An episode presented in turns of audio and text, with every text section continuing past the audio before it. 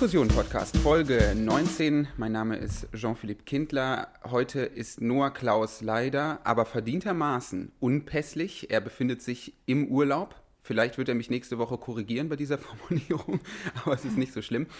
Äh, es ist aber so, ich mache das natürlich hier nicht alleine. Wer würde sich schon dafür interessieren, wenn ich euch hier zwei Stunden alleine vollquatsche? Nein, ich habe mir natürlich einen Gast organisiert. Ich bin sehr, sehr froh, dass dieser eben auch zugesagt hat, ähm, bei mir quasi digital mir gegenüber, ebenso zugeschaltet aus Bochum? Nee, yes. stimmt gar Doch. nicht, ne? Doch, mittlerweile Doch. schon? Ja. Sehr Genau. schön. Ist Anna Dibari. Ich freue mich sehr, dass du da bist. Ja, danke. Ich freue mich auch total und ich freue mich, äh, diese ehrenvolle Aufgabe der Urlaubsvertretung heute übernehmen zu dürfen. Mal gucken, ich, ob ich dem gerecht werde. Ähm, Mit Ja. ganz großer Sicherheit. Wir Erzähl doch mal so, ja. vielleicht in wenigen äh, Worten, was du so machst, was in deinem Leben so abgeht. Ja. Genau, also gerade irgendwie geht alles vom gleichen Ort ab, aber die Sachen, mit denen ich mich gerade beschäftige, sind halt wirklich viel im politischen Bereich. Also eigentlich studiere ich noch, bin aber Mhm. seit ähm, den, genau, in NRW und hier in Bochum auch hatten wir ja letztes Jahr Kommunalwahlen und ähm, so im Vorhinein gab es ganz viel Überlegung und ähm, ich war irgendwie immer viel politisch aktiv, habe mich dann aber irgendwann entschieden, ähm, doch mal parteipolitisch auch aktiv zu werden und bin dann den Grünen beigetreten. Und irgendwann ergab sich dann halt wirklich so dieses, hm, wen stellen wir denn bei den nächsten Wahlen auf und wer kann sich das überhaupt vorstellen? Wir wachsen ja auch, ähm, das heißt auch unsere Fraktionen werden immer größer. Und dann habe ich tatsächlich auch hier in Bochum und auf Ruhrebene ähm, für die Grünen kandidiert und sitze jetzt im Ruhrparlament und im Stadtrat und bin inzwischen auch stellvertretende Bezirksbürgermeisterin in Bochum Mitte. Und ähm, genau, habe da gerade dann irgendwie auch einige Themen, mit denen ich mich auseinandersetze. Ähm, vor allem so diese, genau, also es gibt verschiedene Sachen, vor allem die kulturpolitischen ähm, Dinge, aber auch äh, Integrationspolitik. Das ist, glaube ich, auch nochmal ein spannendes Thema, was man sonst vielleicht auch weniger auf kommunaler Ebene verortet. Ähm, genau. Und so ein bisschen das, was drumherum. Also man kriegt natürlich ganz viel mit, aber ich würde sagen, das sind gerade schon auch die Schwerpunktthemen. Das heißt, du bist Politikerin. Würdest du das so sagen?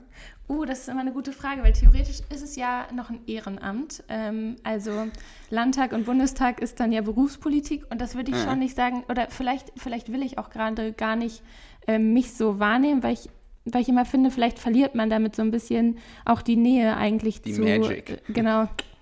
That's it. Nee, aber so die Nähe zu, ähm, zu der Stadt, weil das, das Schöne am Kommunalen oder auch am Regionalen ist ja noch, dass man einfach super nah angebunden ist, dass es wirklich auch um Sachen geht, die, ähm, die sehr nah an, an der Stadt dran sind. Ähm, Deswegen, oh, eine gute Frage. Ich habe noch gar nicht so drüber nachgedacht, aber gerade würde ich auf jeden Fall mich nicht als Berufspolitikerin bezeichnen, sondern Aber einfach gerade als. hättest du Bock? Hätte ich Bock? Oh, das ist eine gute Frage. Ähm, sagen wir es mal so, ich könnte es mir vorstellen. Ich finde es auch super interessant. Aber ich denke mir immer, wenn sich, wenn sich so eine Chance stellt, dann kann man überlegen, ob man meint, an anderer Stelle, also mit Berufspolitik, ähm, das Gefühl zu haben, man könnte da politisch wirklich was bewegen. Und ich denke immer, wenn man dann das Gefühl hat, ja, auf Landes- oder auf Bundes- oder europäischer Ebene ähm, hat man das Gefühl, das da voll gut zu können, dann ist das der richtige Weg. Aber ich finde immer dieses Kar karrieristische, so, ich will da unbedingt hin, um dieses Amt inne zu haben oder dieses Mandat inne zu haben, dem verwehre ich mich immer so ein bisschen. Deswegen ist es irgendwie so total offen. Ja. Das ist eine schöne Einstellung äh, in Zeiten, in der quasi im äh, Tagestakt neue Korruptionsvorwürfe Oh ja. gegen Unionspolitiker ans Licht äh, kommen. Ähm, da Nicht, denkt man sich nicht ja, zu wenige, ne? Ja, das ist immer, ich finde es immer geil, da, aber dazu nur in Kürze, dass man da immer von so Maskenaffären spricht. Mhm. Ja, also Affäre, das klingt immer so, so schlüpfrig, so, Ja. so einmalig, wie, wie so ein kleiner moralischer Fauxpas, wie so Mhm. Seitensprung. Ja, den man, den man ja, genau, was man ja vielleicht auch noch verzeihen könnte, ne? Aber damit Mhm. wird echt immer die Systematik des Ganzen so ein bisschen, ähm, ja, unter, unter den Tisch gekehrt vielleicht. Also ist Genau. ja genau, da, da sind wir dann schnell bei dieser Einzelfalldebatte, kann man auch Mhm. auf ganz viele, vielleicht kommen wir da auch nachher noch zu. Bestimmt. Also, ähm, ja, aber das ist ein gutes, guter Stich. Also, weil man einfach das Gefühl hat, worum geht es euch denn eigentlich, ne? Also, wenn man sich anguckt, was da auch Nebenverdienste sind, ähm, geht es da wirklich noch um die Sache? Absolut, absolut. Ähm, was ich ja irgendwie immer so dachte, das vielleicht irgendwie als vorletzte Frage dieser kleinen Einleitung. Mhm. Also zu mir kommen auch immer wieder Leute und sagen, ach, du solltest doch, geh doch mal in die Politik, das würde dir doch gut stehen oder so. Ja. Und das ist eigentlich gar nicht so, also ich bin ja auch Parteimitglied mhm. der Linken und mache da irgendwie im Kulturbereich auch viel und so. Ähm, und wäre echt auch nicht abgeneigt, da irgendwie vielleicht eine politische Karriere zu machen oder ja. so. Aber wenn ich so sehe, was so Bundestagsabgeordnete oder auch Landtagsabgeordnete, was die so für einen Arbeitsaufwand haben, ja, also ich bin einfach überhaupt nicht bereit, irgendwie 14 Stunden meines Tages dafür aufzuopfern, ähm, Politik zu machen. Also vielleicht mhm. ist das irgendwie so sehr naiv oder so, aber daran ja, und das finde ich immer so super interessant, weil man ja auch, also auch gerade zum Beispiel bei mir aufs Alter bezogen, es wird halt immer, ähm, ja, eigentlich, also da kommt einem vielleicht schon auch einiges an Kritik entgegen und man denkt sich immer so, naja, okay, wie weit muss man sich anpassen und kann man nicht so aus dem System äh, heraus dafür sorgen, dass sich auch mhm. solche Strukturen ändern, ne? Also, dass vielleicht auch nicht mehr verlangt wird, dass ein Tag 14 Stunden lang sein muss. So. Aber es ist natürlich immer die Frage, inwieweit das, also ich glaube, das ist auch ähm, eine, eine, Vision, die man irgendwie haben kann, für die sich auch an vielen Stellen lohnt äh, zu kämpfen. Aber es ist immer die Frage, wie viel, also wie weit kommt man damit, ne? Weil man ist dann halt Teil eines Systems auch wieder. Ja, ja, absolut. Und du hast es tatsächlich ein bisschen vorweggenommen und die Frage hörst du bestimmt ganz, ganz häufig und es ist bestimmt total nervig. Hm. Aber ich will jetzt mal, ja. ich, ich tue jetzt mal nicht so, als würde es mich nicht interessieren. Wie alt bist du denn? Äh, ich bin jetzt 20. Seit 20? Doch, ja, genau. Ja, ich habe mit 20, glaube ich, angefangen zu rauchen. da warst du aber spät das, dran. Das habe ich vielleicht schon wieder hinter mir, auch das Aufhören. Nee, so schlimm war das, das, nicht, das, das ja. wollte ich damit sagen, dass ich quasi, als ich 20 hatte, andere Dinge, sehr viel dümmere Dinge im Kopf hatte. Aber das hörst du bestimmt mhm. auch, also das hörst du bestimmt ganz oft, ach so, 20, das ist ja total ja. krass irgendwie so. Aber ja. es ist ja auch krass. Also ganz ehrlich, es ist mhm. doch irgendwie auch krass. Wie, wie kommt das irgendwie? Weil, um es mal ganz zynisch zu formulieren, ein Großteil der Generation der du auch angehörst. Ja. Generationenbegriff ist immer natürlich auch so eine Sache, muss man nicht verwenden. Ich mache es jetzt aber trotzdem. Mhm. Gibt sich ja irgendwie damit zufrieden, auf Instagram ähm, moralische Allgemeinplätze zu teilen und sich dann von den eigenen FollowerInnen dafür beklatschen zu lassen. Woher kommt quasi bei dir so mhm. dieses Interesse zu sagen, so, nee, ich will jetzt irgendwie auch wirklich dann Teil davon sein. So, ich, ja. ich habe Bock auf die ganzen Zoom-Meetings mit irgendwelchen Nasen aus der Kommunalpolitik. Ja, so. das schon, ja gute Frage. Ich finde, so, das ist so zweischneidig. Also zum einen gibt gibt so dieses, also ich finde auch so, dass Instagram oder dieser Instagram-Aktionismus hat an vielen mhm. Stellen, ähm, da frage ich mich auch an manchen Stellen immer, worum geht es denn hier? Weil ähm, geht es immer nur um die eigene Positionierung und sich zu positionieren oder geht es gerade um den Inhalt? Ich würde aber auch trotzdem sagen, dass vielleicht auch meine Generation, vielleicht sogar auch oft noch die, die ein, zwei Jahre jünger sind, so ein bisschen schon auch äh, politisiert wurden, sagt man ja immer, ne, diese Politisierung durch Fridays for Future. Ich würde aber das, glaube ich, an vielen Stellen auch teilen ich glaube nur immer, man merkt so ein bisschen, was ist vielleicht auch seine Form des politischen Aktivseins. Und ich mhm. habe immer gemerkt, so ja, ist auch total wichtig, auf Demos zu gehen. Und ähm, da erzeugt man auch eine kritische Masse, das möchte ich überhaupt nicht abstreiten. Aber vielleicht habe ich einfach gemerkt, das ist nicht so richtig meine, meine Form des politischen Engagements. So, ich, ich setze mich gerne dann auch inhaltlich über Dinge. Ähm, also ja, da auseinander mit und habe dann irgendwie gedacht, naja, okay, dann findet man vielleicht so ein bisschen ähm, also dann guckt man sich mal eine Partei an und ehrlich gesagt, dann kam das so Schlag auf Schlag. Ich könnte, äh, weil auch das war nicht so ein geplanter Weg, das dann wirklich zu machen. Ähm, ja, und ich glaube, also man muss auch sagen, ähm, es kam vielleicht auch von vielen, vielen Stellen so die Ermutigung, nee, mach das doch und geh doch genau dahin, wo es vielleicht auch unüblich ist. Also ähm, wirklich auch auf so Listen zu, zu kandidieren so eine einzelne Antwort, also so der Grund dafür, den könnte ich gar nicht so nennen. Ähm, mhm. Ich glaube, dann, dann kommt so eins zum anderen an vielen Stellen auch. Und, äh, ist ja auch voll schön, dass, ja. das, dass das irgendwie ein bisschen willkürlich bleibt, mhm. auch so eine Entscheidungsfindung. Das äh, spricht ja dafür. Aber da hast du ja schon das Richtige angesprochen. Du hast Bock auf inhaltliche Debatten. Die führen mhm. wir auch heute. Und wir wollen uns heute mal ein wenig mit äh, der ökonomischen Situation von äh, Frauen beschäftigen. Ich habe da ja. schon, ich, vielleicht werde ich da jetzt direkt korrigiert. Also äh, den Namen kann man sich ja irgendwie aussuchen. Wir wollen es ein bisschen nachbesprechen. Ja. Ähm, den Weltfrauentag oder eben slash den feministischen Kampftag. Ja. Mm, und wollen so ein bisschen gucken, okay, alles klar, was wurde irgendwie getwittert? Ich habe ja schon irgendwie ja. den Eindruck, das ist dann so ein Tag, der im Internet recht karnevalistisch vonstatten ja, ne? ja. geht so. Ähm, und ich würde auch sagen, die Twitter, äh, die Twitter-Charts sind sicher, ne? Ja. ja, ja, absolut, absolut. Da geht es wirklich ordentlich zur Sache. Und äh, was mir da immer fehlt, ist irgendwie der, der Blick auf die wirklichen Strukturen. Mhm. Also ähm, ich habe immer den Eindruck, meine ganze feministische Bubble fordert von der Politik jeden Tag ein, die Probleme strukturell zu bekämpfen. Und das ist ja auch eine sympathische Herangehensweise. Ja. Nur habe ich den Eindruck, man ist dann selber aber eigentlich zu denkfaul, um sich mit wirklichen Strukturen zu beschäftigen. Man hält sich auf an Fragen der Repräsentation und mhm. ähm, anderen Dingen und schaut dann irgendwie nicht genau hin. Und deswegen habe ich mir eben einen Gast dazu geholt, dich dazu geholt, damit ja. wir einfach mal ein bisschen gucken, wie sieht denn die ökonomische Situation wirklich aus? Wo könnte man ansetzen, ja. um derlei Probleme irgendwie einzufangen? Ja, ich glaube auch, und das sind ja auch gerade schon einige auch wichtige Aspekte, die du genannt hast, weil ich glaube, mhm. das ist halt so ein riesen Themenkomplex, ähm, den wir uns da äh, versuchen ähm, zu nähern.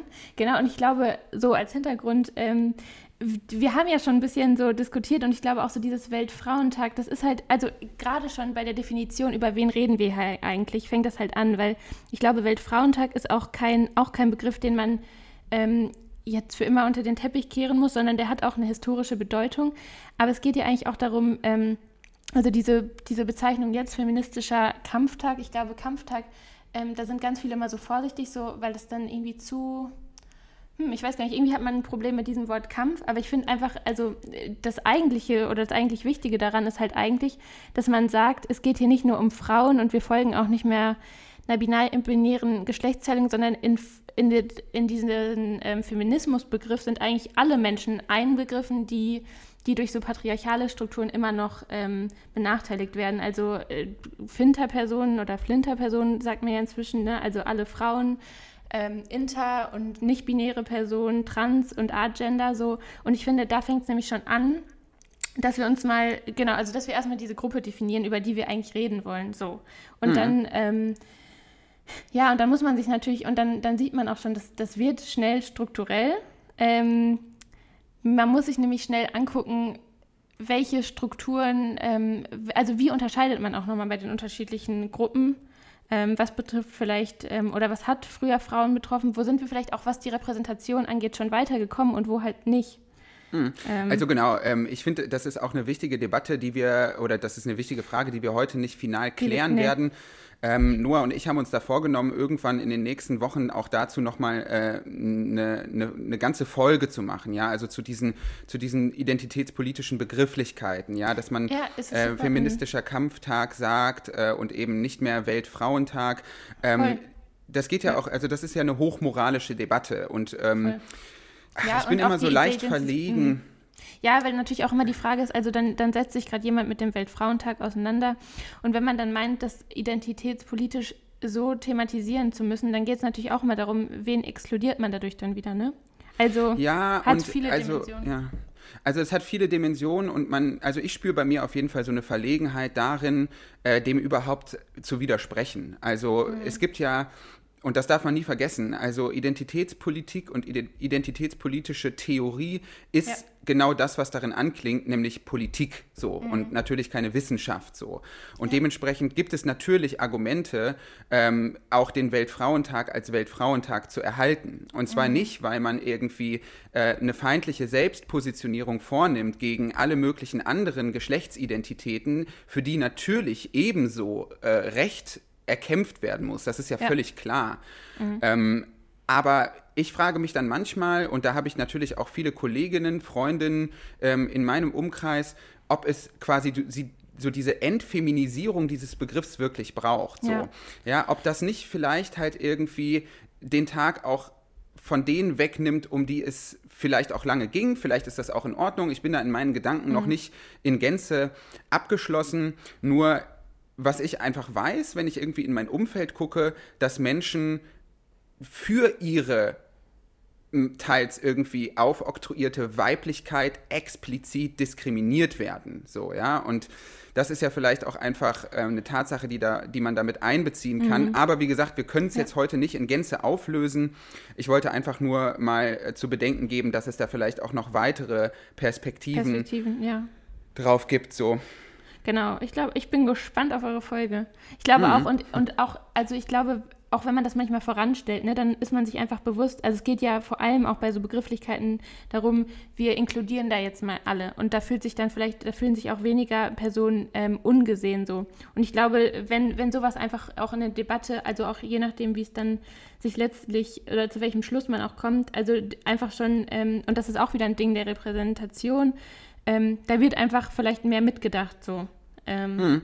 Ja, genau. also ich glaube, das ist, das ist immer, ähm, das abschließend dazu, das, das klingt theoretisch immer ganz schön. Also ich glaube, mhm. dass äh, Intersektionalität gut denkbar ist und viel schwerer praktisch umsetzbar. Ja. Weil es ja doch irgendwie ähm, kluge Stimmen gibt, die immer wieder auch sagen, ähm, naja, also natürlich kann ich mich in die Perspektive eines anderen Menschen ein, einbringen so und quasi auch für deren Wohl kämpfen, aber ob ich das praktisch irgendwie tun kann, ist eine ganz andere mhm.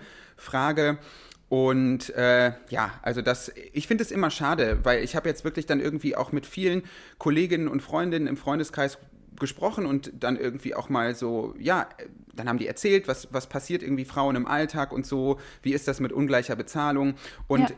immer wenn irgendwie, vor allem irgendwie weiße Cis-Frauen, sage ich jetzt mal, um eine mhm. weitere dieser Begrifflichkeiten ähm, aufzunehmen. In den Raum zu werfen.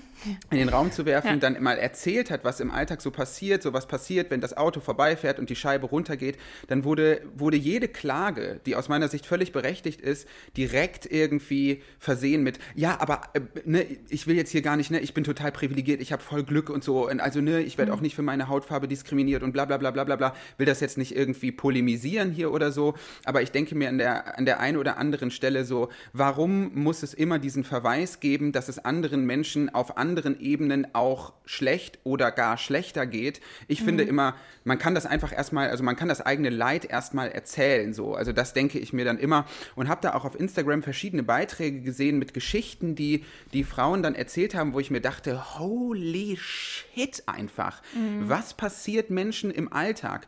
Und ja, also das waren wirklich furchtbare Geschichten und am Ende, das war dann der letzte Slide, kam dann und trotzdem habe ich immer noch total Glück und so, denn ich bin wenigstens nicht irgendwie, also ich bin Deutsche und ich bin weiß und ich werde nicht mhm. für meine Hautfarbe diskriminiert und ich habe manchmal das Gefühl, da werden Privilegien auch mit Rechten verwechselt so, ja, also mhm. zu ja, sagen, ähm, ganz kurz noch dazu ja. zu sagen, irgendwo anders ist ein Recht irgendwie nicht vollständig ähm, Realität geworden, bedeutet mhm. ja nicht, dass man quasi Buße tun muss, dass das bei einem selbst so ist. Ja. Und das, ja, nee, diesen Eindruck habe ich ja, immer. Ich glaube auch, aber es ist auch nochmal ein interessanter Aspekt, also dieses Buße tun, die Frage, also man sagt ja nicht, ähm, ich möchte das abgeben, sondern man, also vielleicht nutzt man gerade den Raum, den man dadurch bekommt, um auch nochmal darauf hinzuweisen, naja, also zum Beispiel auch ähm, dieses, es können schlimme Dinge passieren und als weiße Person kann man wahrscheinlich sich immer noch auch auf, ähm, ja, auf staatliche Instanzen und anderes verlassen, so, ne?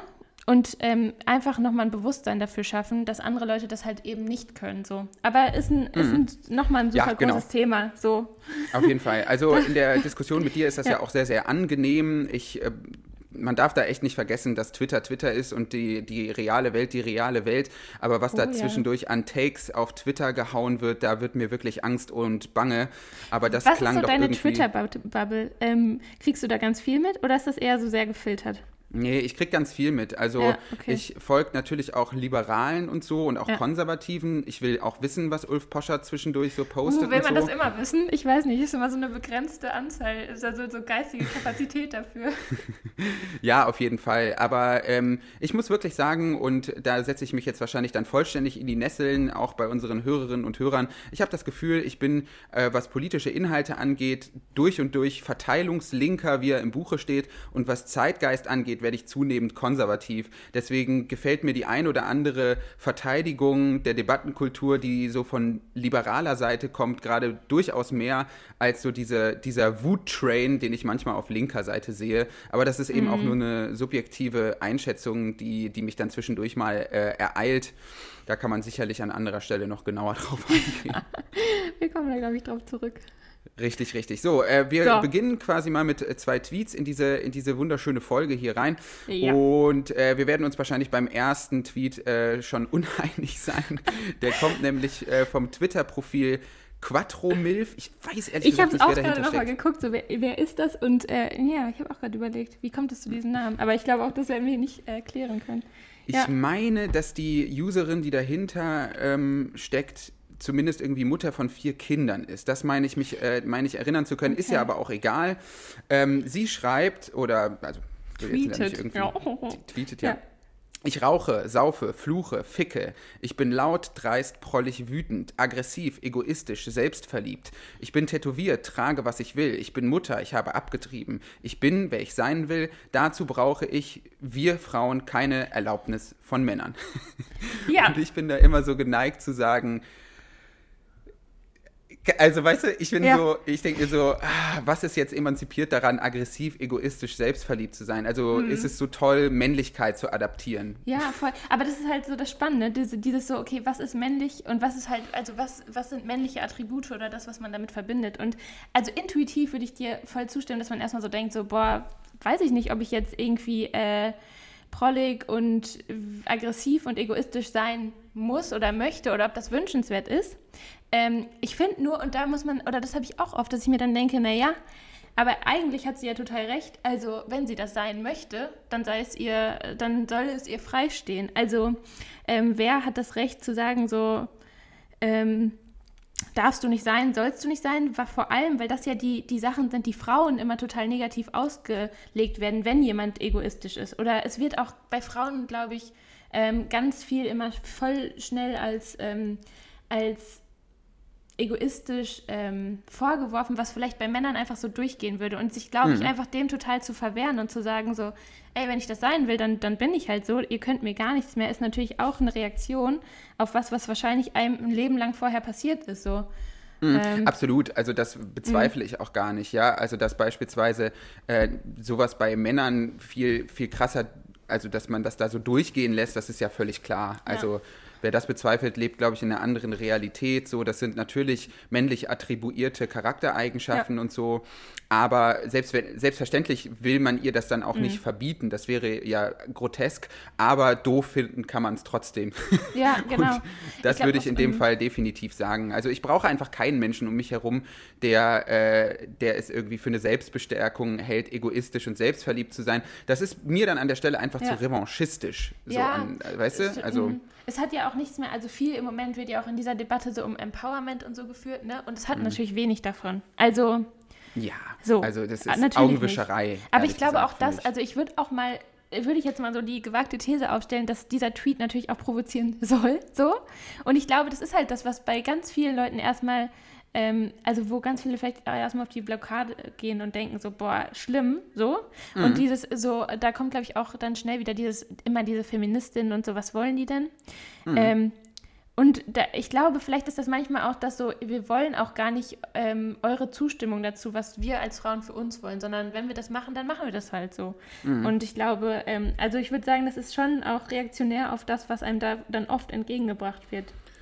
Also ganz mh. zweifelsohne. Die Frage ist ja einfach nur, und da werde ich ja bei dir offene mhm. Türen einrennen, am Ende muss man Politik machen. So, ja. ja. Also natürlich muss nicht jeder Politik machen, aber am Ende haben wir hier eine konservative Mehrheit, eine, eine Union, die sich gerade selbst zerlegt und das aber ja, von Wählerinnen. Ja denken, sie, die, sie wird zerlegt werden, aber irgendwie äh, begrenzt sich das ja so auf genau. äh, Presse, ne? auf Wahlergebnisse ja bisher. Na, wir Exakt. werden mal sehen. Ja. Richtig, also genau das wollte ich gerade sagen. Also die, die Wählerinnen und Wähler zahlen das viel zu wenig heim und ich denke mir dann so, ach Leute, vielleicht schaffen wir ja mal irgendwie ein wirklich linkes Bündnis und können uns irgendwie alle aus diesen, aus diesen, ja, Verfeindlichungen auch so ein bisschen rauslösen. Ja, Denn mhm. wenngleich ich natürlich so ähm, das an der einen oder anderen Stelle verstehe, dass, dass der weiße Cis-Mann das Feindbild Nummer eins mhm. ist, so denke ich mir, im politischen Prozess kann man das ja vielleicht auch zwischendurch mal so ein bisschen runterregeln ja. und nicht die ganze Zeit irgendwie so innerlich mit dem Gaspedal spielen. Ja.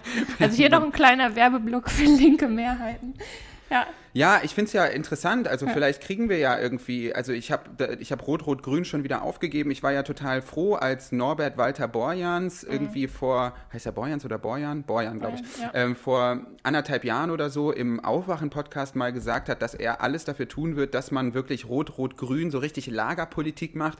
Davon mhm. scheint ja äh, wenig übrig geblieben zu ja. sein. Die SPD grenzt sich von allem Möglichen gerade ab und äh, Deine Partei ja. liebäugelt ja dann doch sehr mit der CDU, uh, wenn mir das, das so scheint. Das ist auch eine spannende Debatte. Also ich glaube, da hat man ja schon sehr klar immer gesagt, naja, inhaltlich ist man auf jeden Fall der SPD und den Linken näher. So, also also ne, Wunschkombi wäre auf jeden Fall nicht schwarz-grün und ich glaube, das kann man nicht oft genug betonen. Ja, aber Mehrheitenfrage ist auch. Oder, dann Guter gehen wir mal Über, gute Überleitung, oder? Sehr Auf jeden Fall, wir gehen weiter zu ja. Olaf Scholz, weil Olaf Scholz, ja. tut mir leid, aber Olaf Scholz hat den dümmsten Tweet der Welt geschrieben. Nein, nein, nein, nein, nein, stimmt gar nicht. Also doch, Tweet vielleicht, aber äh, Philipp Amthors ähm, Instagram-Post. Ach, das mit Guckt den Hosen, euch das ne? mal an, ja. Ja, ja, das ist richtig brutal, einfach, das ist richtig brutal. Also das wirklich Outer Space, das ja. entbehrt jeder Realität. Naja, aber Olaf Scholz schreibt, Allein die Tatsache, dass ich ein Mann bin, hat mir häufig im Leben geholfen. Das ist mir bewusst und gerade deshalb bin ich Feminist. Für mich war immer klar, Frauen gehört die Hälfte der Macht. Und darunter ein, ja. darunter, also das wäre ja noch okay, ja. Ja, weil, aber weil darunter, kurz, bevor wir ja, sagen, bitte? das ist okay, finde ich auch schon. Also dieses allein die Tatsache, dass ich ein Mann bin, hat mir häufig im Leben geholfen. Also würde ich jetzt auch mal in Frage stellen, ob er sich immer so bewusst war, dass äh, also bei seinem Tun, dass das gerade auch sein Vorteil ist, weil er Mann ist. Aber ich finde, also wenn wenn man das schon reflektiert hätte, dass das deshalb ist, dann wäre doch an so vielen Stellen der zweite wichtige Schritt gewesen, da, oh, und jetzt kommen wir wieder zu diesen, ähm, zu diesen Begrifflichkeiten, die gerade vielleicht auch inflationär verwendet werden, aber dieses Privilegien wahrnehmen ist das eine und dann aber mal zu gucken, was man daraus macht und äh, wäre, wäre der zweite wichtige Schritt, das ist mir bei ihm jetzt nicht bewusst. Aber gut, weiter zum. Ja, das ist halt immer so die Frage, ja. ne? Also da können wir uns wirklich stundenlang verstricken, weil ähm, ja, ich hatte ich habe ja eben schon grundsätzliche Skepsis äh, bezüglich dem Privilegienbegriff ja. geäußert. Ich habe da immer so zwischendurch das Gefühl, es geht um Regression für alle. Aber äh, in, im Fall von Olaf Scholz. Regression für alle. Bitte? Das ist eine Forderung, ne? Regression für alle. Ja, ja ich habe immer einfach ja. das Gefühl, ähm, man versucht nicht für alle die gleichen Rechte zu erkämpfen, sondern naja, ist egal. Mhm. Wir, das müssen wir einfach an anderer Stelle nochmal, ja. da laden wir dich herzlich gerne nochmal ein. Aber zurück zu Olaf Scholz so. Äh, für mich ist es unauthentisch insofern, als dass er quasi unter diesen Tweet ein Bild von sich selber packt. Mhm.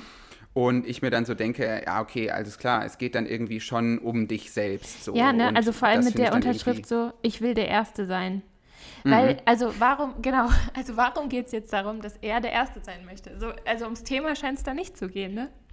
Nee, nee, ja. also er will eigentlich sich ein bisschen in den Vordergrund drängen und oh, ich würde niemals Olaf Scholz wählen, es tut mir leid, aber ich würde es ja, einfach nie im Leben machen. Never, ja. never, never, never. Naja. Never. Ja, mhm. und so, so ein letzter Satz dazu. Ich glaube, es ist auch ähm, so Parität im, im Kabinett sicherlich gut, aber ich denke mir auch manchmal, also das ist, natürlich ist es auch ähm, zum ne, es ist ein Tweet und man weiß ja auch, welche Intention da irgendwie hinterstecken mag. Aber so Olaf Scholz hat ein Ministerium. So, das könnte man paritätisch besetzen. Ich habe das mal äh, nachgeguckt. Der, der ähm, wissenschaftliche Beirat von ihm besteht aus äh, 22 Männern und zwei Frauen. So. Also, ob man dann meint, so, und wenn ich ein Ministerium kriege, dann wird das aber paritätisch besetzt. Ich weiß ja nicht.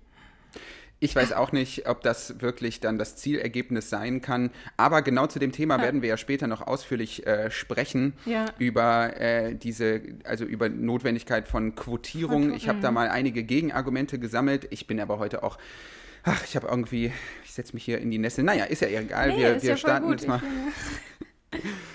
Wir starten jetzt mal mit der, mit der Debatte und ja. ähm, es tut mir leid, aber wir beginnen mit einem Tweet von einem Mann, zumindest lese ich ihn männlich, Maurice Höfgen. Ja. Der arbeitet für das Büro von Fabio De Masi, einem äh, Politiker der Linken, der leider sich nicht mehr zur Verfügung stellen wird mhm. bei der mhm. nächsten Bundestagswahl. Damit ja. geht der Linkspartei eigentlich die einzige Person in der Öffentlichkeit verloren, die sich an wirtschaftspolitische Themen herangetraut hat. Mhm. Aber Maurice Höfgen könnte eben nachrücken und das ist ein wirklich kluger Kopf, kam in der letzten Folge auch schon äh, mit seinem Bei Buch MMT, Mythos ne? Geldknappheit ne? vor. Ja. Bitte? Mit der MMT, ne? Genau, auch mit der MMT. Ja. Das ist natürlich äh, für mich auf, aus meiner Sicht die revolutionärste Theorie der nächsten 10, 20 Jahre. Das sage ich jetzt mal so ganz, ganz mutig ganz dahin. Mutig, ja. vielleicht würde ich es unterschreiben. Mhm. Und er schreibt, tweetet, ähm, dass heute frauendominierte Berufe häufig nicht die Vergütung bekommen, die sie sollten, ist politisches Versagen und kein Marktergebnis. Wir können und wir sollten das politisch korrigieren. Mhm. Hashtag Weltfrauentag. Ja. Spannend, ja, dann sag ne? doch mal. Spannend. Ja, also. Ähm, ich finde auch, also so ansonsten ähm, finde ich auch, äußert er sich immer sehr bedacht und klug. Ähm, ich würde auch bei, also teilweise würde ich ihm total zustimmen. Ähm, aber erstmal können wir ja mal darüber reden, den, den ersten Satz des Ganzen.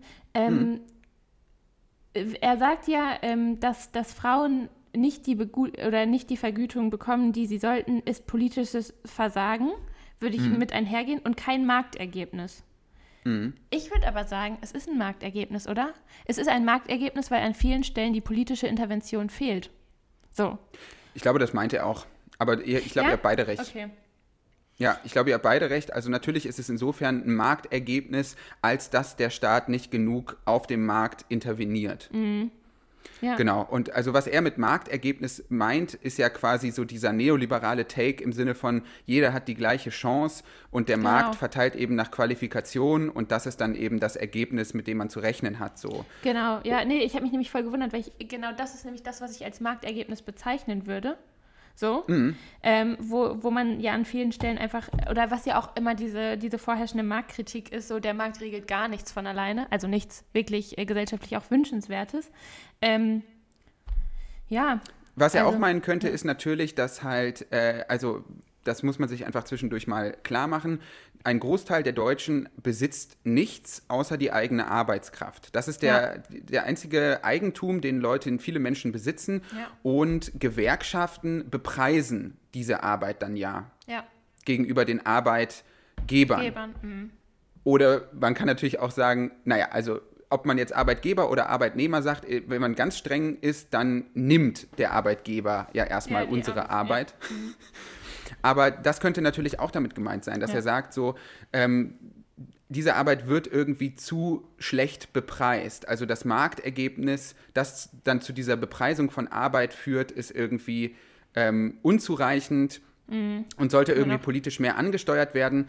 Und ich finde hier aber einen, einen Punkt ganz, ganz, ganz, ganz wichtig so. Erzähl. Nämlich, äh, dass er hier von frauendominierten Berufen spricht. Ja. Ja, und das ist ja irgendwie so ein bisschen meine These, mit der ich hier in, in diese Debatte mhm. starten will. Mhm. starten, wir haben schon 32 haben Minuten. Schon, naja, oh, ähm, ähm, und zwar, dass ich, dass ich das Gefühl habe, das Problem liegt überhaupt nicht in den Vorständen, wo man sich jetzt total ja. freut, dass man da eine Frauenquote einführt, was mir mhm. ehrlich gesagt total egal ist, weil ja. von wem ich ausgebeutet werde, ist mir wirklich egal Vorstände von Konzernen, also Konzerne gehören für mich enteignet und nicht diversifiziert, sage ich jetzt mal so ganz ja. hart. Mhm. Ähm, und ich glaube, dass das Problem, das ökonomische Problem von Frauen dort liegt, wo wir über Berufe sprechen, bei denen Frauenquoten überhaupt keinen Sinn ergeben, weil dort ja. sowieso mehrheitlich Frauen arbeiten. Ja, also ja. sei es im sozialen Bereich oder im, äh, im Service-Dienstleistungsbereich so. 66 Prozent der Leute in Deutschland oder 60 Prozent, ich weiß nicht genau, wollen immer noch äh, von einer Frau die Wohnung geputzt bekommen und so. Das ist ja, doch das Problem, oder? Ja, total. Also ich glaube, da, da gehen wir fast, oder das sind verschiedene Aspekte, die da dran total wichtig sind. Einmal die, die Frauenquote. Ähm, auch in unserer Diskussion vorher, ich argumentiere ja eher dafür. Ähm, mir geht es aber auch gar nicht primär um, um die wenigen ähm, Vorstände, die wir uns angucken, wobei auch da glaube ich, dass wir später nochmal einmal auch die, vielleicht das Potenzial von Repräsentation diskutieren müssen. Aber ich glaube auch, also wenn es hier wirklich um diese frauendominierten Berufe gibt, dann das sind ja auch wirklich, also da haben wir Pflege, da haben wir auch ähm, oft also Betreuung von, ähm, von Kindern, ne? ganz viele soziale und ähm, Berufe, was, ähm, also Verkäuferinnen sind ja auch überdurchschnittlich oft Frauen und das sind einfach, mhm. also das Problem sind ja nicht die Berufe an sich. Das Problem sind einfach die Rahmenbedingungen, unter denen Leute arbeiten und die Vergütung, ganz eindeutig. Und wahrscheinlich auch das, ähm, naja, das sind natürlich auch immer noch die Berufe, die nicht unbedingt angesehen sind. So, ich glaube, mhm. auch das ist ein großes Problem. Ähm, und da finde ich auch, und man kann, finde ich, für eine Frauenquote ähm, argumentieren, aber trotzdem zu sagen, eine Frauenquote ist nicht das Allheilmittel. Also das wird nicht unsere Probleme lösen. Und da können auch noch, da können auch 90 Prozent Frauen im Aufsichtsrat von allen börsennotierten Unternehmen sitzen, das wird die Position dieser Frau nicht verbessern würde ich mhm. total mit dir ähm, konform gehen. Also Absolut. Also da scheint mir irgendwie der Fokus ähm, falsch zu liegen. Und es gibt so einen, ähm, da springe ich jetzt so ein bisschen einen ganz wunderbaren Take von äh, Jörg Wimalasena. der wird mit 100%iger Sicherheit anders ausgesprochen, aber ich bin nicht in der Lage. Ah, ja. ähm, das ist mhm. ein ähm, Zeit-Mitarbeiter, also ein Mitarbeiter der Zeitung Die Zeit und der ist so spezialisiert auf Amerika-Politik. Ja. Und der schreibt, und das fand ich irgendwie ganz, ganz herausragend als, äh, als ähm, ja, so als, als Erklärungsversuch. Er schreibt, beziehungsweise er retweetet einen, äh, einen Tweet von Deb mhm. Harland und die schreibt, um, I carry my life experience with me everywhere I go. It's those experiences that give me hope for the future. If an indigenous woman from humble beginnings can be confirmed as Secretary of the Interior. Our country holds promise for everyone. So, ja. und da steckt ja so ein bisschen so diese Hoffnung drin, wenn mhm. ich es schaffen kann, dann schaffen es auch andere Menschen und ja, so. Das hatten das wir ja bei äh, mhm. Kamala ja. Harris auch so ein bisschen. Total, ne? ja, ich finde auch, also es ist ja super gut darauf ähm, zu übertragen. Es ist ja auch das, was gerade wieder aufploppt, wo man auch eigentlich gesagt hat, so ich meine, ganz grundsätzlich ist es ja so dieser American Dream, ne? Ich glaube, das hat da auch nochmal teilweise einen anderen Stellenwert. Aber es ist ja so dieses total Liberale, also zu sagen. Es ist total ja, neoliberal. Auch nee, der ja. American Dream ist ja. ultra neoliberal. Es ist so ne? super meritokratisch, Leistungsprinzip. Du kannst es schaffen, wenn nicht, dann bist du selbst schuld. Ja, und das ist halt, und das, und das verkennt ja wirklich systemische Probleme. So. Und genau. auch strukturelle Probleme. Deswegen, also ist, glaube ich, auch so das zunehmende Bewusstsein für strukturelle Probleme, würde ich sagen, ist schon ein Anfang, oder? Also besser, als wenn man sie immer verkennt und zu sagen, naja, wir haben die halt nicht mal. Genau, und ja. ähm, jetzt zu diesem Tweet, den ja. ich da jetzt noch äh, anhängen will, damit der nicht verloren geht. Ähm, ja. Er schreibt eben, das ist der identitätspolitische Trugschluss eines materiellen Trickle-Down-Effekts symbolischer Repräsentation, mhm. den man aus dem Neoliberalismus kennt. Wird oft von jenen verwendet, die auf dem Rücken marginalisierter Gruppen hauptsächlich die eigene Karriere befeuern wollen. Den zweiten ja. Satz kann man jetzt mal ausblenden, der ist unnötig zynisch, aber dieser Trickle-Down-Effekt, ja, ja, für Leute, die sich jetzt mit äh, Neoliberalismus irgendwie nicht auskennen, Trickle-Down ist ja so diese, dieses ewige Phantasma von Liberalen, dass wenn du Wohlstand oben in der Einkommenspyramide Pyramide schaffst, dass der auch nach unten durchsickert. Mhm. So. Und das hat sich ja, ja als völlig mhm. absurd herausgestellt. Es hat und wieder er sagt, so ein, ja? So ein, also was hat das für ein, was, was, ist das auch für ein Bild, was man damit wieder malt, ne? Es ist mhm. wieder so die, die die Almosen, die dann verteilt werden. So, ne? Genau, irgendwas kommt schon irgendwie auch unten an. an ne? Und Joa. ich fand das so spannend, dass er sagt, so diese, dieser Glaube daran, dass irgendwelche Menschen aus ökonomisch gut gestellten Haushalten irgendwann an der Spitze der Macht ankommen, bedeutet noch lange nicht, dass mhm. irgendwelche Menschen, die im Prekariat leben und die gleiche Hautfarbe haben, davon irgendetwas haben. Also das ist so diese, diese gleiche Vorstellung davon, dass diese Bevorteilung dann runtersickert. Ja. Und das fällt mir so generell auch auf, irgendwie an, an so einem Tag wie am feministischen Kampftag mhm. slash, slash, slash Weltfrauentag, dass, äh, dass also ich habe den Eindruck, mhm. es geht überhaupt nicht mehr um äh, materialistische Diskussionen, um wirkliche Verteilungspolitik, ja. sondern nur noch um Symbole und Zeichen und äh, Sprecherinnenrollen und mhm. ach, Empowerment und so. Und das finde ja. ich so schade irgendwie. Ja, also würde ich auch an, an ganz vielen Stellen würde ich dir zunehmen. Ich glaube auch, also das ist natürlich, das haben, glaube ich, alle Aktionstage. Ne? Es hat immer so ein bisschen was auch von Heuchlerei, wenn auf einmal mhm. Leute, die sonst nichts dazu machen, auf einmal, beziehungsweise vielleicht ist das auch wieder wertend gegenüber jemandem, der zumindest an solchen Tagen das nutzt, weil vielleicht darf man auch nicht unterschätzen, ähm, was das auch für einen ähm, Charakter hat für Leute, die, die sich damit sonst nicht auseinandersetzen. Und ich glaube auch, also das hat natürlich auch immer eine mediale Wucht, wenn sowas von allen auf einmal aufgeworfen wird. Ne? Also dann kommst du um dieses Thema auch nicht mehr drum herum, auch wenn es dich sonst nicht interessiert. So. Also, und das ist natürlich auch wieder, das hat wieder was Symbolisches, hat vielleicht aber auch einen Effekt, dass es zumindest mal ähm, auf die Agenda gesetzt wird, vor allem wenn man beachtet, naja, diese Agenda wird ja sonst immer noch zu super wenig Teilen von wirklich in dem expliziten Fall jetzt von Frauen gemacht. So. Also da, da schaffen wir uns vielleicht mal einen Raum, den wir sonst mhm. gar nicht kriegen. So. Also da finde ich, haben Symbole, da ist es natürlich immer auch schwierig, jetzt wirklich zu, zu quantifizieren, welchen Effekt haben die. Aber man könnte, glaube ich, schon sagen, dass sie einen haben. Ähm, ich würde dir aber trotzdem total zustimmen, dass, dass natürlich dann immer, es droht auch an solchen Tagen schnelle, also weil das wirklich keine, das ist keine differenzierte Auseinandersetzung, die man mal in einem Tag öffentlich führen kann, dass dann schnell verwiesen wird auf so einzelne Maßnahmen und die eigentlich von wirklich großen und relevanten Fragestellungen ablenken. So. Weil auch wenn man dann die Frauenquote ähm, an so einem Tag vielleicht äh, ja, sehr, sehr prominent platziert, die, die wird nicht alle Probleme lösen. So. Sie mhm. wird vielleicht das Repräsentationsproblem lösen. So, also und da würde ich so argumentieren, ne?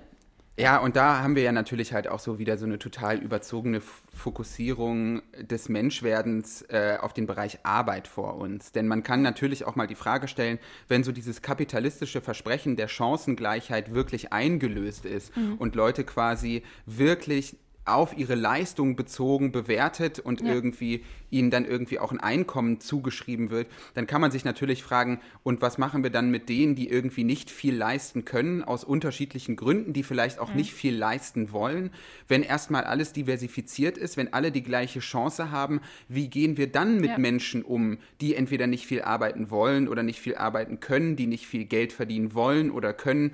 Mhm. Also da braucht es doch dann irgendwie auch andere Antworten als äh, als so diese, diese meritokratische Vorstellung von Leistung. Aber Total, das ist auch ja. wieder eine Debatte, die man an anderer Stelle vielleicht mhm. irgendwie nochmal vertiefen kann. Ja, an, de, an das noch anschließend. Mhm. Ich glaube, ja.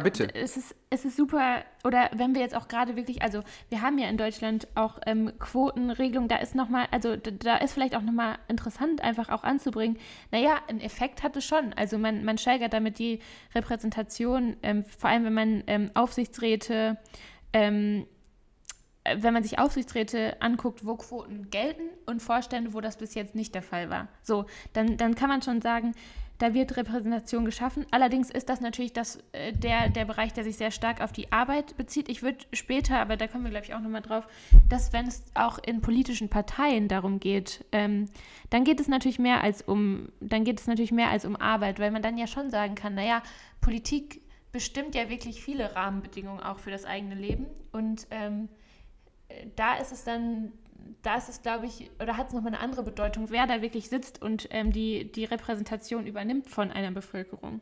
Mhm. Ja, klar, also ja. genau, da kommen wir auf jeden Fall definitiv äh, später nochmal drauf zu sprechen. Das ist weil das Versprechen dann, an der Stelle. Bitte? Das, das, Versprechen an der Stelle, dass wir das tun werden. Definitiv, ja. weil das ist, da wird es dann ja richtig spannend, äh, weil man, ähm, weil ja beispielsweise das schon des Öfteren mal versucht wurde, also mhm. so Wahllisten beispielsweise ja. paritätisch äh, zu gestalten. Und das hat ja das Bundesverfassungsgericht immer gekippt, da werden mhm. wir später aber genauer drüber sprechen. Ähm, und ich würde ja. sagen, wir schauen uns einfach mal wirklich die ökonomische Situation an ja. und gehen mal, falls du nicht noch etwas zu sagen hast zu diesem Themenkomplex, den wir bisher hatten, dann sehr gerne hau raus alles, was du noch sagen willst und ansprechen willst. Und wenn nicht, dann könnten wir quasi mal zum äh, Armutsbericht des äh, Paritätischen Verbands kommen. Ja, nee, wir kommen mal zu den Zahlen und Fakten, oder? Das ist, glaube ich, gut. ich, denke, ich denke, das ist eine ganz wunderbare Idee. Und das ist ja schon sehr, sehr interessant, ja. sich das mal irgendwie äh, anzukommen, äh, anzugucken, ja. anzukommen. Ich komme quasi im an. Thema an. Sehr gesetzter Anfang. ja. Und ähm, was ja generell auffällt, ist ja, dass wir erschreckend viele Menschen unter der Armutsgrenze haben. Ja, genau. Ich glaube mal noch mal ganz kurz auch zur, zur Klärung des Begriffes Armutsgrenze. Das ist ja mhm. auch was sehr Relatives. Also ähm, nach Definition gelten ja alle, die sech oder die weniger als 60 Prozent des äh, Durchschnittseinkommens haben, unter äh, oder die darunter liegen, gelten, fallen unter diesen Bereich der Armutsgrenze. So. Mhm. Ähm, 60 Prozent ist ja schon extrem wenig. Es ist ja auch, also ich meine, es ist das Durchschnittseinkommen. Es ist mhm. kein Meridianeinkommen, was vielleicht auch nochmal ganz spannend ist. Ähm, auch ein Durchschnittseinkommen, da kann man natürlich sagen, das ist verzerrt an vielen Stellen, dadurch, dass ganz viele ganz nach oben ausschlagen oder nach unten. Aber es ist halt wirklich, also weniger als 60 Prozent davon zu haben. Ähm, ich glaube, da muss man sich vielleicht auch an vielen Stellen nochmal fragen, also was bedeutet das wirklich? Mhm. Ähm, und, und dann sich diesen Anteil anzugucken, das ist halt wirklich, also hochgerechnet auf Deutschland, wie viele Menschen sind das? Ähm, viele. So bin ich, viele, ne? Lassen das ist ein zweistelliger Millionenbereich ja, auf jeden Fall. Halt, mhm. Und äh, ja, wir haben diese, diese, also wir haben da 15,9 Prozent mhm. der Menschen liegen irgendwie 2019 darunter. Ja, ich glaub, Und da ist Corona nicht mit genau. drin. Das ist das, ne? was wir also wirklich sagen müssen. Zwei, also 2019, wir sprechen hier von 2019. Und Corona hat ja zu einem unglaublichen Anstieg von Langzeitarbeitslosen mhm. geführt. Das, das sehen wir ja jetzt schon. Puh, also ich muss ehrlich sagen. Nicht, meine, da will man echt an vielen Stellen. Ähm, ja, also was das lang, langfristig bedeutet, auch natürlich kann man mal sagen, auch volkswirtschaftlich, wir können uns das noch leisten. Ich finde aber, man das greift so ein bisschen kurz, wenn man sich dann, weil das wirklich, also du sagst gerade zweistellige Millionen höre, was bedeutet das wirklich für so eine Großzahl an Leuten? Es ist wirklich Nein. heftig und dann, ja. Ja, also jetzt, die SPD hat sich jetzt ja mit ihrem komischen Grundsatzprogramm da mhm. vorgestellt und da haben sie natürlich auf den Pressekonferenzen auch immer so diese unglaubliche Zahl genannt, dass ja. über 50 Prozent der Menschen in Großstädten die Hälfte ihres Nettoeinkommens für Miete mhm. aufwenden müssen. Ja. Und das ist eigentlich ein Wahnsinn, den man sich immer wieder vor Augen ja. führen muss. So. Und ja, und ich glaube auch da an der Stelle, wenn wir dann wieder zu unserem Thema auch die, die ökonomische Situation von Frauen kommen, dann muss man halt auch sagen, es trifft nicht alle gleichermaßen, ne? Genau, ähm, das, ja. führ das doch mal ein bisschen aus. Das ist doch sehr, ich sehr glaube, interessant. Ja, ähm, das ist erstmal ein, ein, spannender Punkt. Ich glaube, da kann man nochmal auf verschiedene Sachen eingehen. Aber ähm, wenn wir jetzt gerade besonders ähm, auch auf die Krise eingehen, ähm, dann kann man sagen, Frauen werden stärker getroffen davon. Ich glaube, das hat, ähm, da gab es auch eine ganz, ganz spannende Publikation von der Hans-Böckler-Stiftung zu, weil eigentlich gesagt wird, naja, wenn es dann wieder in so Krisensituationen geht, ich glaube, was ja auch sehr präsent war, war die, ähm, ja, der Faktor, dass eigentlich ähm, ganz viele Leute wieder oder ihre Stunden reduziert haben, einfach auch aufgrund der Tatsache, dass Kinder zu Hause waren. Da ist aber einfach auch schon wieder der Vergleich, das waren 24 Prozent der Mütter, die ihre Arbeitszeit reduziert haben, also wirklich ein Viertel. Von den Männern waren es 16 Prozent. Mhm. Ähm, kann man jetzt auch erstmal denken, na gut, eine Zeit lang kommt man dann vielleicht auch weniger ähm, mit weniger Geld aus. Man ist ja in einem sicheren Jobverhältnis. Ähm, aber eigentlich ist das so ein bisschen diese, äh, das, das verstetigt sich. Also ähm, da ist auch die Prognose dann wieder der, der Hans-Böckler-Stiftung, naja, das, das endet eigentlich in so einer ungewollten Teilzeit, weil danach können Leute nicht wieder äh, einfach ihre Stunden aufstocken. Und dann, wenn man wieder sich fragt, was bedeutet das, also dann entsteht da auch wieder eine, eine, zunehmende ökonomische Abhängigkeit, vielleicht auch vom Partner oder einfach auch eine zunehmend prekäre Situation, was die ökonomische Situation angeht. Und das ist ein Aspekt, der da, der daherkommt. Und natürlich auch schon, wenn man sich den Gender Pay Gap anguckt, auch schon zu sagen, naja, Frauen verdienen ja eh schon in der Regel weniger. Ähm, dann, dann könnte man auch argumentieren, dass das läuft wieder so in Richtung oder hat eigentlich eher wieder so eine rückschrittliche Entwicklung zu einem sehr konservativen Bild, wo die Frau halt weniger arbeitet. So. Mhm. Und das nicht als freiwillige Entscheidung, sondern einfach als, Not, also als so notgedrungen, ne? Absolut. Ja. Also die, die Krise ist natürlich wie so ein, mhm. wie so ein Brennglas. Ne? Ja. Und ich meine, in, interessant ist ja generell, dass die meisten Menschen, die arm sind, arbeiten oder lange ja. gearbeitet haben. Also nur 8% der Armen sind Arbeitslose. Guter Punkt. Und das glaub, ist, das, das ist natürlich, ja, das ist eine Zahl, die muss man immer parat haben. Wenn irgendein Liberaler wieder von diesem äh, Fördern und Fordern Bullshit Boah, wirklich spricht. Agenda so. 2010. Ich finde dieses Fördern und Fordern, ne? Es ist, hat sich einfach so unfassbar negativ eingebrannt. Also, ja. das ist auch zu Recht so, aber es ja. ist einfach so skandalös, dass, äh, dass das Stigma immer ist, so arme Menschen sind faul. Ja, wir haben ja. 8% der Armen sind arbeitslos. Das ist mhm. so unglaublich wenig. Ist, Und Jetzt und ich meine, das sind die, ja? die offiziell, also man weiß nicht, ne, also äh, mhm. äh, die, die Zahl habe ich tatsächlich gerade nicht parat, aber wie viele auch ähm, Jobs immer noch, ähm, ja, vornehmlich schwarz ähm, ausgeführt werden, ne? also wirklich was auch Reinigungskräfte angeht und so, also ja. Genau, und ähm, das ist ja tatsächlich aber auch ein interessanter Teil dieses, äh, dieses Armutsberichts, denn äh, zum ersten Mal ist quasi die, die Armutsquote in prozentual angegeben unter mhm. Deutschen stärker angestiegen als unter Menschen mit Migrationshintergrund. Ja. Das irgendwie auch nochmal ähm, am Rande an der Stelle. Mhm. Jetzt können wir uns natürlich gucken, welche, äh, also in welchen soziodemografischen Bereichen sind Frauen eigentlich ähm, stärker von Armut betroffen ja. als Männer. Dass das generell so ist, das hast du jetzt ja gerade mhm. schon richtigerweise ausgeführt.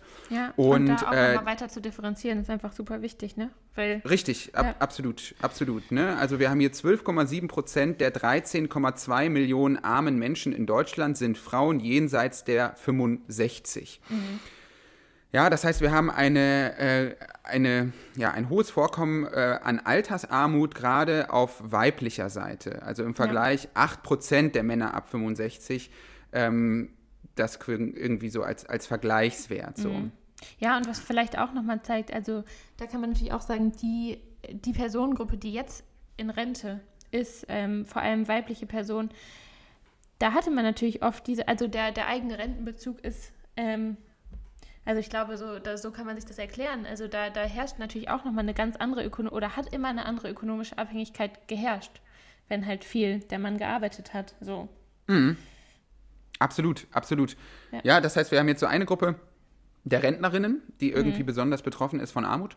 Und dann haben wir eine weitere Gruppe, das sind Alleinerziehende. Ja. Ja, ähm, 43 Prozent der 2,6 Millionen Alleinerziehenden in Deutschland leben 2019 unter der Armutsgrenze und generell sind 84,4 Prozent der Alleinerziehenden Frauen. Das mhm. kann man sich jetzt irgendwie ausrechnen, wenn man da Bock drauf hat, aber das sind auch extrem viele Menschen, die ja. vor allem in der Corona-Krise dann natürlich durchgehend zu Hause hängen, auf Homeschooling angewiesen sind, ja. nicht mal einen Partner haben, der ihnen dabei hilft und mhm. so. Und wenn man diese Arbeitsstunden mal zusammenrechnet, ne, das wäre wahrscheinlich eine Höhe, da, da, da sind wir fernab von 60 Stunden Wochen.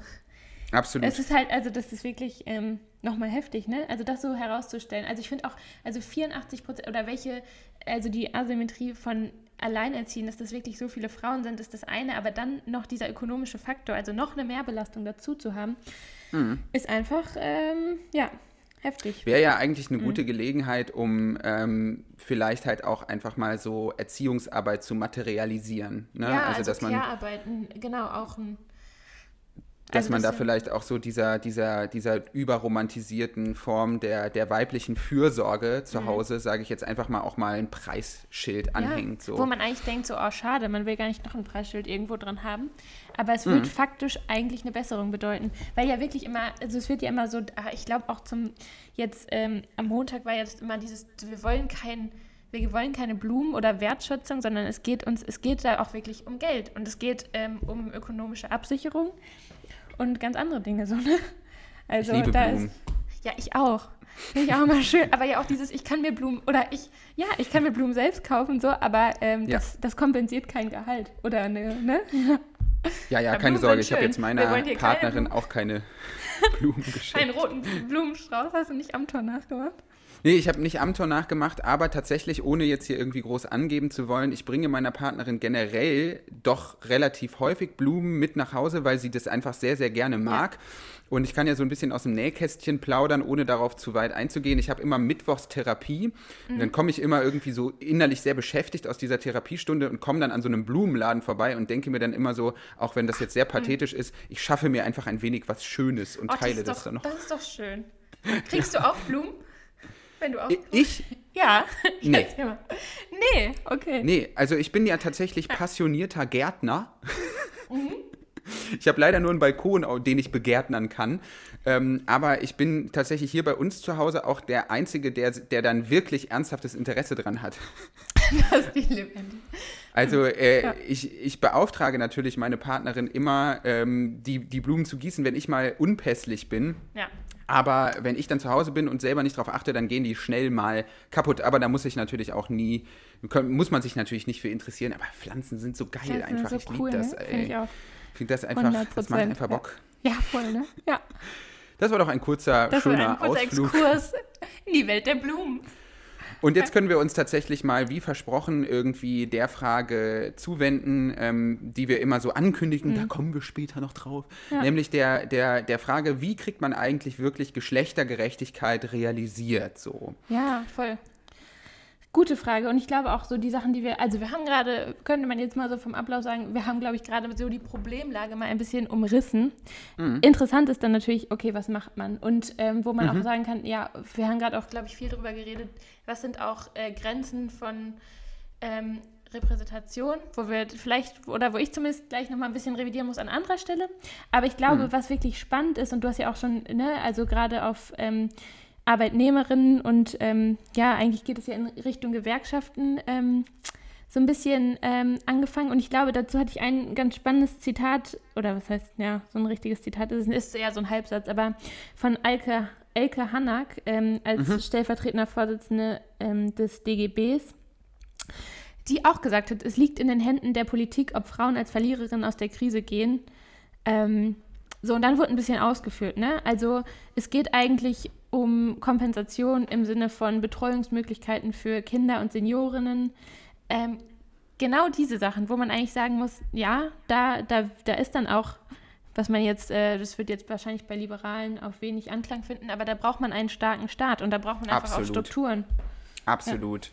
Also wir haben, Noah und ich haben in der letzten äh, Folge schon die durchaus steile These aufgestellt, dass der neoliberale Staat eigentlich nicht in den Krisenmodus schalten kann, nee. weil er eben ähm, also weil Neoliberalismus einfach bedeutet, den Staat so klein wie möglich ja. zu halten und in Krise brauchst du einen starken mhm. Staat und das geht offensichtlich hier einfach nicht. Ja, ja total. Also so diese, ich, ja, mhm. was man, nee, so dieses, also auch ganz ähm, klassisch so diese Nachtwächterfunktion eines Staates, da, da schaffst du ja alles ab, ne? Also du, du ziehst ja den Staat überall raus zurück und das sieht man ja jetzt schon, wo man sagen könnte eigentlich, naja, Deutschland hat einen Sozialstaat, an welchen Stellen der nicht funktioniert, auch ein anderes Thema, aber ähm, es fällt uns ja jetzt schon total schwer, auf diesen Krisenmodus hochzufahren.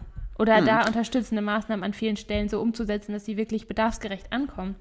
Absolut. Also ähm, das ist, das, das würde ich absolut zustimmen und mhm. ich würde gerne nochmal diesen Punkt markieren oder zumindest, ja, also markieren ist das richtige Wort, weil wir, wir werden später darauf zurückkommen, dieses, was du gerade gesagt hast, mehr Kita-Plätze, Ausbau mhm. von, äh, von Kindergärten, was auch immer.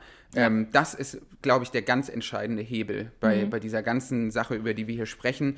Ähm, und das führen wir dann später nochmal aus. Ja. Und wir können ja vielleicht irgendwie starten ähm, damit, dass wir mal einen Blick ins Grundgesetz werfen, ja, ja. also zur Gleichstellung von Mann und Frau. Mhm. Und im Grundgesetz steht Folgendes, ich zitiere, Männer und Frauen sind gleichberechtigt. Der Staat fördert die tatsächliche Durchsetzung der Gleichberechtigung von Frauen und Männern und wirkt auf Beseitigung bestehender Nachteile hin. Mhm. Und da lesen ja sehr, sehr viele Menschen raus, sehr, sehr viele Feministinnen vor allem, ähm, der Staat hätte eigentlich die Aufgabe, quasi eine Ergebnisgleichheit unterschiedlicher, unterschiedlicher mhm. Identitäten herzustellen.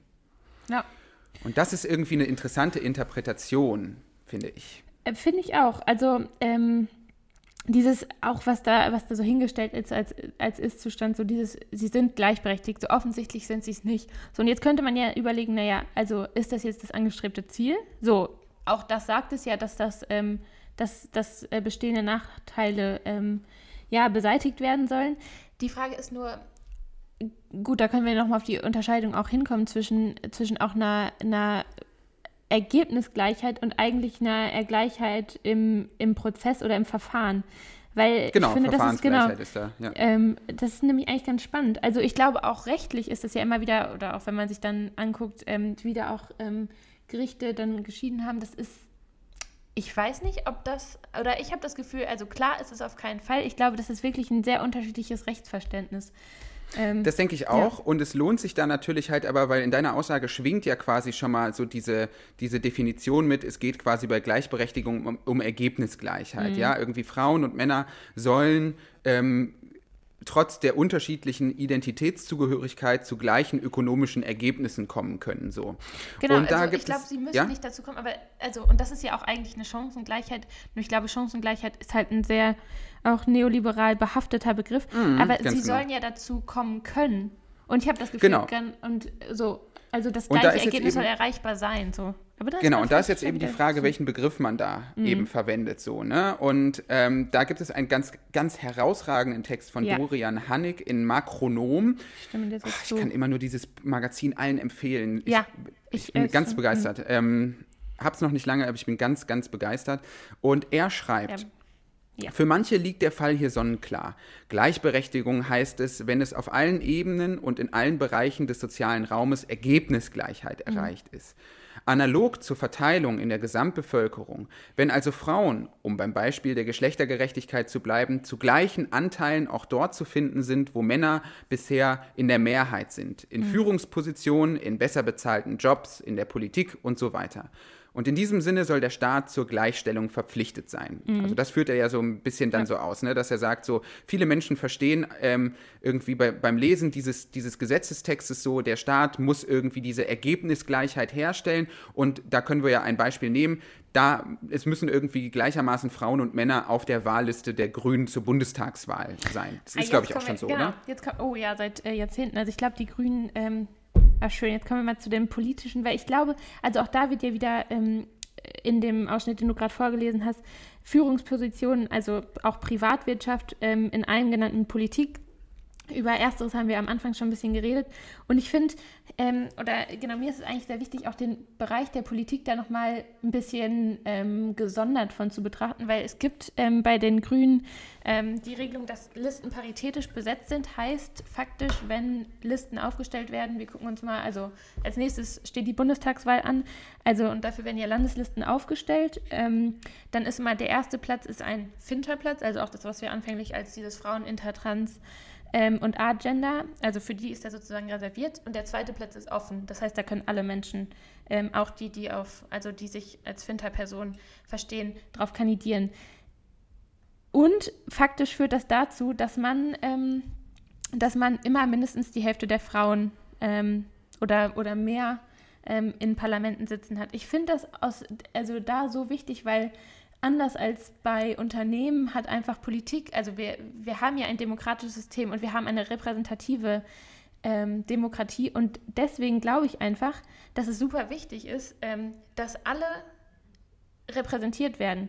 Natürlich erreicht man das nicht allein mit einer Frauenquote, weil auch gerade wird ja über ein Vielfaltsstatut und auch eine Vielfaltsquote diskutiert, weil man auch immer noch leider sagen muss, ähm, Menschen, also People of Color, Menschen mit Migrationshintergrund und andere, auch bestimmte soziale Gruppen, sind immer noch unterrepräsentiert. Ich finde nur, damit darf man auch nicht ähm, ja, revidieren, dass die, dass die Notwendigkeit einer Frauenquote total da ist.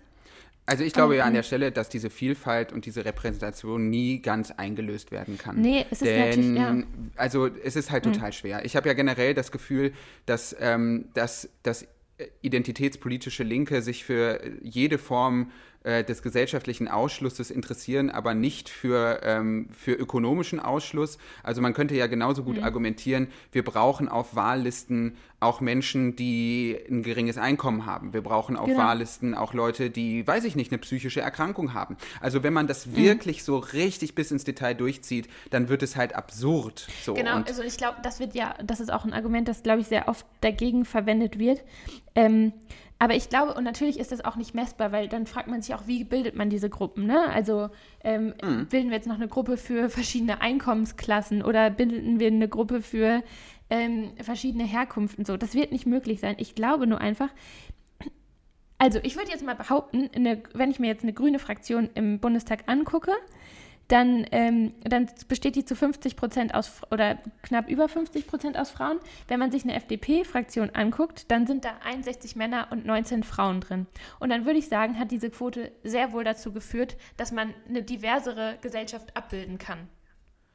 So, weil strukturell es einfach Männern immer leichter gemacht wird. Das heißt, man kompensiert damit so ein bisschen auf eine Weise und guckt also und berücksichtigt vielleicht auch dieses, wie Frauen oft sozialisiert werden, ne? Weil vielleicht würden nicht so viele Frauen sich zutrauen, dann auch mal auf vordere Listenplätze zu kandidieren oder so.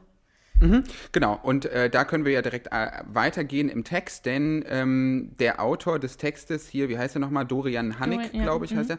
Dorian Hannig sagt jetzt, dass das einfach ähm, eine Interpretation vom Grundgesetz ist oder vom Begriff der Gleichberechtigung, mhm. der irre führt, denn er sagt, dass Gleichberechtigung Gleichheit vor dem Recht meint. Mhm. Ja, das heißt gleiche Verfahrensregeln für alle Mitglieder der Gesellschaft beim Zugriff auf gesellschaftliche Institutionen.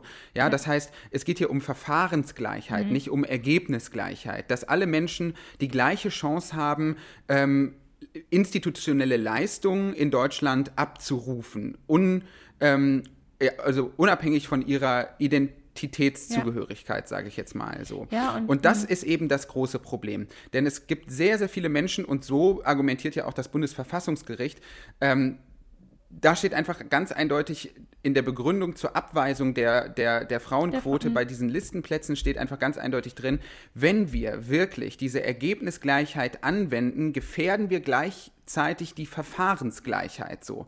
Ja, die wird auf jeden Fall. Mh. Das auf Ja, jeden Fall, ja.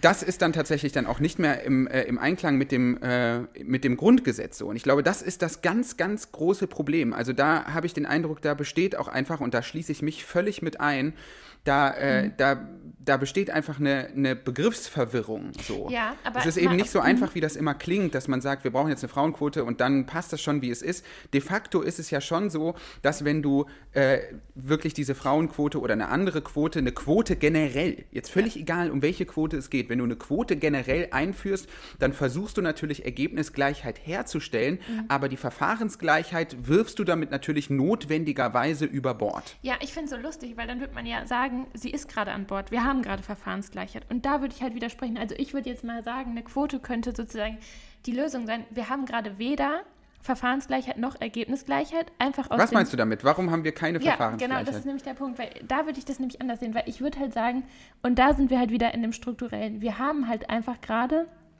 ähm, ein patriarchales System, in dem es Männern ja an vielen Stellen erleichtert wird, zum Beispiel auch in so eine Position wie in den Bundestag zu kommen, ne? um jetzt mal da, dabei zu bleiben. Es ging ja auch ähm, sehr stark darum. Also wir, wir haben ja gerade keine Verfahrensgleichheit, weil an so vielen Stellen ähm, Männer einfach es leichter haben. Also und weil, und ich meine, das ist natürlich jetzt auch ähm, eine These, wo ich aber sagen würde, die, die wieder, also die wird ja an so vielen Stellen wieder be bestätigt. Das sind einfach Strukturen, die darauf ausgelegt sind. Also die, zum Beispiel ein Bundestagsmandat. Ist das gut mit Familie vereinbar? Nein. Und wir haben gerade gesehen, dass vor allem Frauen sich um diesen Punkt kümmern.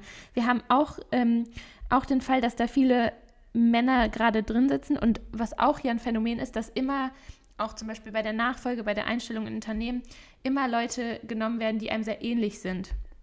Das heißt, es gibt gerade ein sehr homogenes Bild, was vor allem in manchen Parteien ähm, immer noch gezeichnet wird, so was sich einfach fortführt. Das heißt, ich würde auch nicht sagen, dass wir gerade eine Verfahrensgleichheit haben und erst recht keine Ergebnisgleichheit so. Und ich finde Also, dann, genau. Mhm. Ich, äh, ich, ich glaube, Entschuldigung, sag noch den letzten. Nee, Satz, und ich glaube, so eine was? Quote ist Ja. zumindest ein Mittel, um eine Ergebnisgleichheit oder eine Annäherung dessen zu, ähm, zu erreichen und wirft nicht unbedingt das andere über Bord. Genau, also ich bin auch der Meinung, dass eine Ergebnisgleichheit erstrebenswert ist. Also natürlich nicht in, in vollständiger Weise, Mhm. Ja. weil dann sind wir natürlich schnell mal, ohne das jetzt irgendwie als großes Basswort hier reinbringen zu wollen, aber dann sind wir schnell mal irgendwie bei so sehr sozialistisch angehauchten Forderungen, habe ich immer Mhm. so den, äh, den Eindruck, was ja auch nicht immer schlimm ist. Ich will das jetzt hier nicht als Schreckensgespenst einführen in die Ja, ne? Debatte. Eine spannende Aber, also das-. Also, mal eine Ja. differenzierte Betrachtung des Begriffes, was eigentlich Sozialismus heißt. Und dass es nicht gleich Mhm. Planungswirtschaft aller UdSSR sein muss. Aber gut, Ja, ja. genau. Wobei Amazon ja eigentlich Planwirtschaft macht. Aber das ist ja, Ja. auch eine andere, äh, eine andere Oh, Debatte. Und ja. also das Anliegen von Frauen quasi zu sagen, wir hätten eigentlich gerne für, äh, für verrichtete Arbeit die, die gleiche Bepreisung und würden auch gerne gleichermaßen am Berufsleben und Mhm. Ja. am kulturellen Leben teilnehmen. Das sind ja absolut hehre Ziele Mhm. und äh, ja, kommen natürlich auch den Idealen der Aufklärung gleich. So. Ja. Nur kann man sich natürlich die Frage stellen, wie erreicht man das? Und Mhm. Da gibt es eben mehr Möglichkeiten als quasi nur eine, ähm, nur eine Quotierung, denn Ja. ich würde quasi dem auch entgegenstellen, dass äh, nur weil wir eine faktische Ergebnisungleichheit haben zwischen Frauen Ja. und Männern, und das bestreitet ja, also das bestreite ich zumindest in keiner Weise, bedeutet das ja. Ja. noch lange nicht, dass die Menschen vor dem Gesetz nicht gleich wären. Also ne, das meint ja Ich glaub, mh, Verfahrensgleichheit vor dem, wirklich. Vor dem Gesetz, das ist noch ein spannender Punkt. Ähm, also worum es hier, also ne, da auch wenn man sich dann wieder anguckt, ähm, also gucken wir uns gerade auch vor allem eine Judikative an oder, oder also vor einer, ähm, vor dem Gericht oder gucken wir uns gerade auch an, was in einer Exekutive passiert.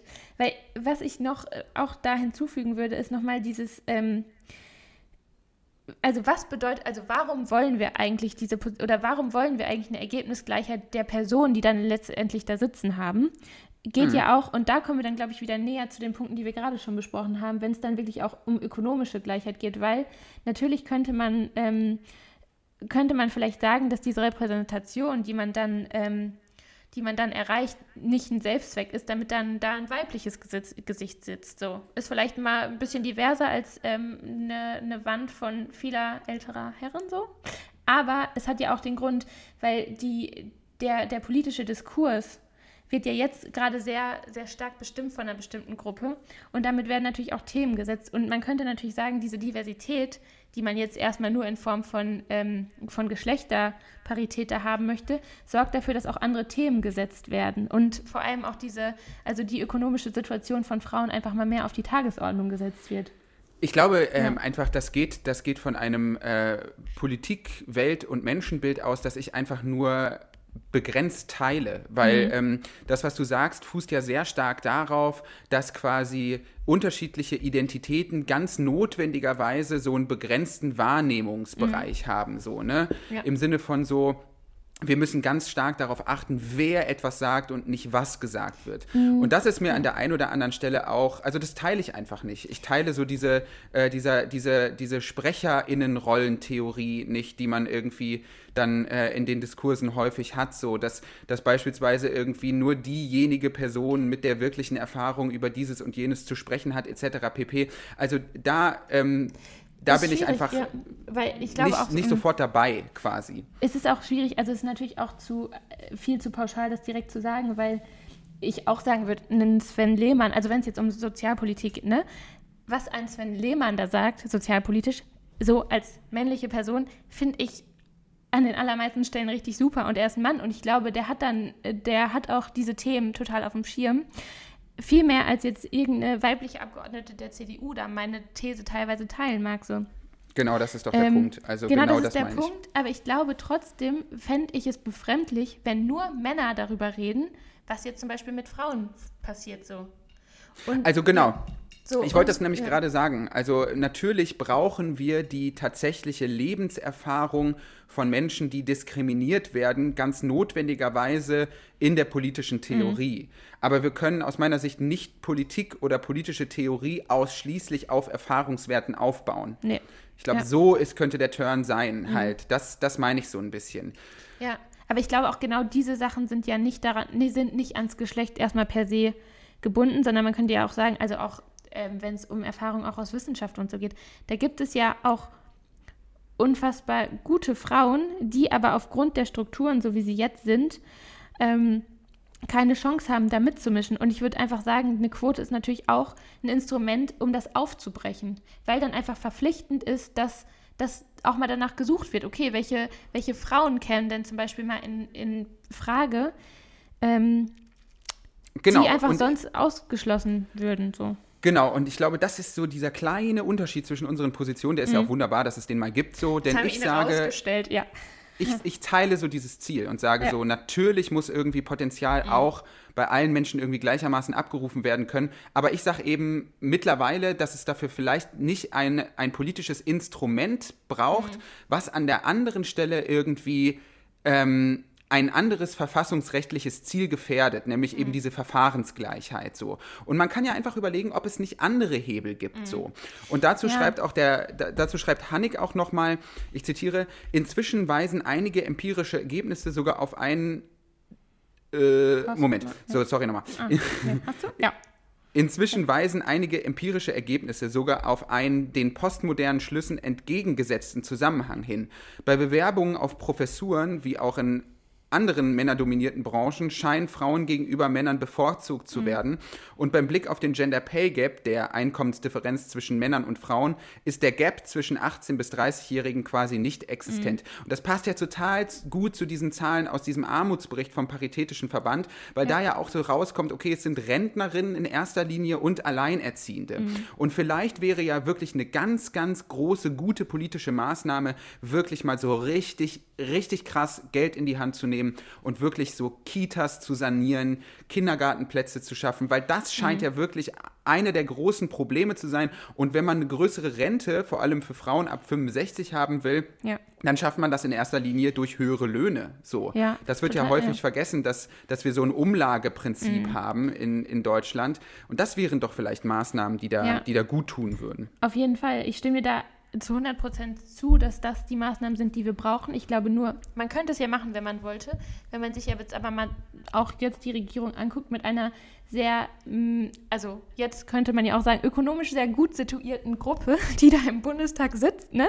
Äh, mhm. Zeigt sich ja gerade auch mit Nebenverdiensten. Nein, aber wenn man sich das mal anguckt, also besonders auch ähm, diese Personengruppe, die darüber entscheidet, die ist so weit weg davon, dass es ja gerade einfach nicht auf die politische Agenda geholt wird. Könnte man ja machen, wenn man das für notwendig hielte, weil es ist ja ein drängendes Problem, was sich da zeigt. Es betrifft einen ganz großen Teil der Bevölkerung oder eine sehr große Gruppe das ist auch eine wirklich prekäre Situation, mit der ähm, diese Gruppe da konfrontiert ist und man holt es nicht auf die Agenda. Und ähm, so, und dazu braucht man halt politische Mehrheiten und so, damit, dann höre ich auch auf. Aber ich glaube halt, dass es dafür mhm. wirklich, ähm, dass dafür eine Quote wirklich sehr sinnvoll sein kann, ne? Um, ähm, um dann dafür zu sorgen, dass die Leute, die da sitzen, das vielleicht auch mehr berücksichtigen. So, aber ja. Also, dass aber man. So äh, ja also, dass man Leute beispielsweise mit so dieser Corona-Lebenserfahrung beispielsweise mal in die Politik äh, holen könnte und dass das der ganzen Sache bestimmt gut täte, das ist ja völlig mhm. klar. Also, ich glaube, niemand, dem irgendwie 60 Prozent des Einkommens gerade wegbricht, äh, hallo, das bin ich. Ähm, also ja, ich habe ja halt auch so als, ja. als Künstler auf der Bühne natürlich also mit krassen Einkommensbußen ja. ähm, ähm, zu dealen. Das bricht mir zwar nicht das Genick, aber es ist trotzdem irgendwie doof. Und auf mich wirken natürlich diese ganzen Aktionen von CDU-Lern, so dieser Maskendeal, bei dem irgendwie so eine sechsstellige Provision abfällt für die einzelnen Leute. Das wirkt für mich völlig absurd. Mhm. Also da fehlt mir natürlich so total dieser Bezug von Politik mhm. irgendwie. Ähm, also dieser Realitätsbezug ja. einfach, was, was gerade bei Leuten los ist halt so. Mhm. Also Menschen gehen ja wirklich krass auf den Zahnfleisch und da stimme ich dir natürlich zu, dass es diese Perspektiven in Politik äh, mehr braucht. Da, wir geraten einfach nur da in Streit ja. oder in, äh, in angeregte Diskussionen, ja. wo wir uns fragen, wie wird das verwirklicht? Ja, und so. durch und wen ich, wird das ver Ich glaube, so dieses Wie, also wenn es dann wirklich auch wieder um die Mittel, kann man ja auch nochmal sagen, was, was wir denn glauben, was es wirklich konkret braucht. Vielleicht mhm. direkt als Frage an dich, aber ich glaube, so, was einen Unterschied macht, ist dieses, wie wir einschätzen oder wie wir die Wichtigkeit ähm, der Fragestellung einschätzen, wer da wirklich letztendlich sitzt und diese Entscheidung trifft. So. Ja, Genau, also das, das zum mhm. einen, da, da würde ich, sogar, ähm, würd ich sogar per se zustimmen. Nur da ist halt eben die Frage, und da können wir uns natürlich jetzt noch ewig irgendwie zanken, ähm, ob man das über eine Quotierung regelt ja. oder ob man einfach darauf vertraut, andere Maßnahmen äh, zu schaffen, die das dann notwendigerweise mit sich bringen. Denn ja. beispielsweise, wenn halt eben Frauen sich nicht so sehr auf Kindeserziehung konzentrieren müssten, dann würde das ja wahrscheinlich mhm. in den meisten Fällen durchaus auch bedeuten, dass man mehr Zeit hat, sich auf andere Dinge zu konzentrieren. So, genau. Ja. Und ich meine, als angehender Vater kann ich beispielsweise ja auch einfach Glückwunsch sagen. Glückwunsch nochmal an der Stelle. Ich habe dir nur geschrieben, wisst ihr. vielen, vielen Dank. Das freut mich so natürlich gut, sehr. Aber ich finde natürlich total, dass auch Vaterschaft institutionell gestärkt ja. werden sollte. Mhm. Also natürlich ist so dieses Kindererziehungsding auch immer noch so total weiblich konnotiert und ich würde mhm. mir da eigentlich auch von Seiten des Staates äh, viel mehr ähm, wünschen, dass man mich da auch als werdender Vater mehr mehr in die Pflicht nimmt, so. Mhm. Also, weil es ist natürlich in keiner Weise gesagt, dass meine Partnerin irgendwie den Hauptteil dieser, dieser Erziehungsleistung zu mhm. erbringen hat. Äh, ich würde mich sogar freiwillig melden, um, um, äh, um zu sagen, gerne bleibe ich mehr zu Hause, ja. denn ich liebe zu Hause mehr als meine Partnerin, ja. glaube ich. Ja, und das ist einfach, solche Aufteilungen müssen da einfach möglich werden, finde ich. Und ja, das genau. So, und ich glaube, also das, das kann die, so der Hebel sein, finde ich. Die eine Frage ist natürlich, also, oder es gibt da ja auch schon in skandinavischen Ländern wieder so diese, ähm, auch eine gesetzliche Pflicht, dass, glaube ich, ähm, Elternschaft paritätisch aufgeteilt wird, so. Ist natürlich, mhm. also auch das ist natürlich eine Pflicht, wo man sich fragen kann, also ähm, teilt man das, dass es ähm, irgendwie verpflichtend sein muss oder schaffen wir einfach den Rahmen dafür, dass, dass es vielleicht auch dann besonders ja Frauen ermöglicht wird, ähm, eher zu arbeiten. Ne? Also ähm, wie kann man auch eine, eine, Offensive im Bereich Kitas und ähm, Schulen schaffen so? Und da merke ich zum Beispiel so, naja, auch kommunal sind da dann ähm, teilweise, also es gibt bestimmt Sachen, die man gerne umsetzen würde, aber da fehlen einfach auch Mittel für. Das müsste, müsste eine riesige ähm, Offensive von, von Bund und Land sein, einfach durch die Finanzierung so. Geld da ist ja nicht knapp. Geld man ist, es ja. immer wieder mantraartig, wenn man morgens in den Spiegel schaut, muss man Geld das ist sich selber knapp, ja. sagen. Und Geld danach leben. Dann ist jetzt die Frage, funktioniert äh, der, der eigene Haushalt genauso wie ein staatlicher funktionieren Nein, könnte? natürlich nicht. Also, natürlich nicht. Schade, aber Also ähm, das, ist, das ist ja so der große Trugschluss, dass Ja, Leute immer ne? denken, dass der Staat seine Ausgaben auch vorher finanzieren muss, wie wir beide das beispielsweise müssen. Also wenn wir uns acht Kästen Club Mate kaufen, dann äh, müssen wir natürlich die, weiß ich nicht, 120 Euro, die das kostet, vorher erst einnehmen. Und der Staat kann sich Das dieses Geld einfach beschaffen. ja. Das ist jetzt hier wieder der Hinweis auf Modern Monetary Theory. Lohnt sich wirklich, sich anzugucken. Genau, es gab ja, es gibt ja, das fand ich auch so unglaublich lustig. Ähm, ich muss es mal ganz kurz suchen. Ich habe nämlich darüber auch jetzt meine aktuelle WDR-Kolumne gemacht, über das Aha. Thema so über äh, Corona-Schulden. Mhm. Und äh, da habe ich auch ein Zitat raus, was ich auch aus diesem Buch von Maurice Höfgen habe, Ja. Mythos Geldknappheit. Und da sagt der Ökonom, ganz kleinen Moment, wie heißt er nun? Ich schaue es gerade. Deine Wörter, nach. also deine. das dehnt sich schon so um Zeit. Ja, ich, ich ich Zeit. brauche jetzt hier so eine Pausenfüllung, ne, damit ich dir Zeit zum Suchen gebe. Nee, ich habe Ja, schon gefunden. ah, äh, es ist der Ökonom John Kenneth äh, Galbraith Mhm. und der sagt, ins Deutsche übersetzt, ähm, Oh, der parallel. Prozess, durch den Geld entsteht, ist so einfach, dass der Geist davon abgestoßen ist. Und ich glaube, was er damit so sagen will, ist einfach, dass Menschen sich diesen, diesen Prozess viel zu kompliziert vorstellen, vorstellen. Also wie so Geld entsteht und man sagt dann immer so, oh Gott, ja, wir dürfen nicht so viele Schulden aufnehmen und ja, das ist alles so Inflation, oh, das ist alles ganz gefährlich und so. Und Also glaube, wenn ich so meine einfach viel finanzwissenschaftliche einfacher. Seminare mich daran erinnere, dann habe ich das Gefühl auch. Ja. Doch recht komplex ist. Aber was er ja meint, ist wirklich konkret Geldentstehung. Also nicht dann wirklich wirtschaftliche Prozesse, sondern wie entsteht Geld. Und da muss man einfach immer sagen, Geld kann man wirklich einfach erzeugen. So. Das ist so eine ganz kontraintuitive äh, Nummer, aber natürlich kann der Staat sich anders als der Privathaushalt Geld beschaffen und natürlich halt Schulden abbezahlen, indem er neue Schulden aufnimmt. Das haben wir in der letzten Folge auch dann mal prominent beschlossen. Und um zurückzukommen, den Bogen irgendwie zu kriegen, das So, sagt ja. man so nicht. Ähm, Der egal. Ja. Natürlich hätte man das Geld, um ordentlich zu investieren in, in, in Kitas, in Kindergärten, in Grundschulen. So. Das ist überhaupt gar kein Problem. Also das, das Geld wäre da. Man muss, nicht, man muss sich nur trauen, das wirklich mal in die Hand zu nehmen. Ja, und ich glaube auch, also das geht halt an, also äh, das Geld, so das ist mit Sicherheit der größte Faktor und auch Investitionen schaffen ähm, ganz viel solche Sachen und trotzdem auch nochmal, also ähm, es geht natürlich auch darum, also besonders auch um die Entlohnung von, ähm, von jetzigen, ähm, also in der jetzigen Situation, wenn es darum geht, also wie werden Pflegekräfte entlohnt, ne? Was, also ganz viele Berufsgruppen auch. Ähm, und wie schafft man dadurch natürlich auch irgendwie gesellschaftliche Teilhabe? Also ich glaube, das ist ähm, äh, auch nochmal der andere Punkt. Weil diese Berufe, also ich glaube, und da könnte man auch sagen, also viele von den, ähm, von diesen ja eher prekär bezahlten oder ähm, doch Berufsgruppen sind halt nun mal von Frauen ähm, großteilig besetzt. Also wie schafft man es? Ähm, und dafür braucht es, glaube ich, schon intelligente Lösungen. Also wie schafft man da den Wandel auch, ne? Also wir müssen das vernünftig bezahlen, aber wie schafft man es vielleicht auch, dass mehr Männer in diese Berufe kommen? Ähm, angeschlossen die Frage, ändert sich damit auch das Standing von diesen Berufsgruppen? Weiß ich nicht. Das ist halt. Ja, das ist halt eine gute Frage. Also ich glaube, man muss das einfach stärker, ähm, also besser bezahlen. Das ist ja irgendwie, das ist, das ist gar keine Frage. Und ähm, ja, also ich meine, ich kann da ja irgendwie mal für meine, oder nicht für meine Schwester äh, sprechen, aber das mal ansprechen. Die ist Pflegerin, Krankenpflegerin. Und da ist natürlich der Hebel ganz klar, dass du das einfach besser bezahlen musst. Und Auf gleichzeitig Fall, musst du ja. natürlich irgendwie auch die Arbeitszeit reduziert ich sagen, ne, bekommen. das sind ja auch nicht nur, es ist nicht nur der monetäre Aspekt. Also Aber den Die schaffst du ja, indem, ja. also du schaffst es ja durch, durch bessere Bezahlung Ja. aus meiner Sicht, schaffst du ja die Möglichkeit, äh, Arbeitsstunden dadurch zu reduzieren, weil man ja schon davon ausgehen kann, dass den Job dann auch mehr Leute machen würden. Genau, also wenn man davon ausgeht, dass sich dann auch ein, so ein Mangel an Pflegekräften oder Pflegepersonal äh, reduzieren würde. Weil das ist gerade Ja. natürlich auch ein Riesenproblem. So. Und ich glaube, da, also da, da ist das ein super großer Hebel.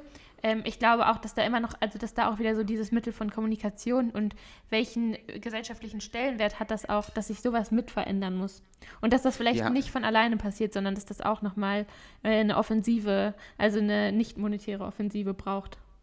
Ja, Ja. wobei man da ja versucht, gerade an der Stelle dann besonders krass all in zu gehen, habe ich den Eindruck, wenn dann ständig von Heldinnen und Helden gesprochen Mhm. Oh ja, wird und so und dann steht man auf dem Balkon und klatscht und all diese obskuren Dinge, mit denen man Ja. eigentlich zu verschleiern versucht, dass man, dass man das natürlich nur so romantisiert, weil es so wenig Geld dafür gibt. Ja, so. ich glaube Denn auch, so, natürlich, ne? also in dem Sinne ist es eine Romantisierung auf jeden ja, Fall. klar, die Also- Pflegekraft wäre überhaupt gar keine Heldin, wenn sie angemessen bezahlt wird. So, ja, also ja, klar, es ist diese so Ausbeutung, aber dafür immerhin, also ja, wie so eine Heldentat, ne?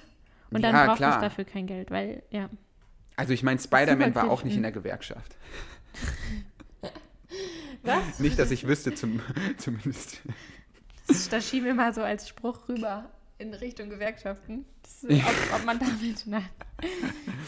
Ja, ja, ja, ja. Tja, das war jetzt natürlich auch wieder ganz schön viel, was wir hier besprochen Ja, haben, das, aber ne, mm, der Bogen, umso den wir besser. hier gespannt haben. War das jetzt richtig? Bogen? ja, ich glaube, Ja. ich glaube, ich glaube, du hast es jetzt richtig gesagt. Ich bin ja immer für Rot-Rot-Grün zu haben, auch für ein linkes Bündnis. Aber ich habe ja irgendwie den Eindruck, um so ein bisschen zurückzukommen an den Anfang Mhm. unserer Debatte, wer fühlt sich eigentlich überhaupt einbezogen? Ja. Also ich glaube den Eindruck, äh, dass man, wenn man sich ständig irgendwie auf so diese, diese kulturelle Feindschaft irgendwie konzentriert, die an solchen Tagen natürlich ganz, ganz unmittelbar auch nach, nach oben kommt, dann wird das super schwierig, um mal ein Beispiel zu nennen, wenn man jetzt dem, äh, dem Rentner in Berlin-Neukölln äh, damit kommt, dass er ja ein total überprivilegierter weißer Cis-Mann sei Mhm. und der irgendwie seine Wohnung gerade mal so eben von seinem Hartz-IV-Satz be bezahlen kann, Ja. dann lacht der völlig zu Recht laut auf. Glaubst du, der lacht? Ich glaube, der ist entgeistert. Nee, wahrscheinlich beides nacheinander, ne? Ja. ist- Also wenn er lachen würde, dann würde ihm das vielleicht, dann könnte er das ja noch irgendwie vielleicht recht, recht humoristisch von sich weisen. Wenn er sich beschweren würde, wäre Mhm. das genauso zu Recht aus meiner Sicht. Ja, und es ist natürlich, also auch da kommt man wieder so zu der anfänglichen Debatte.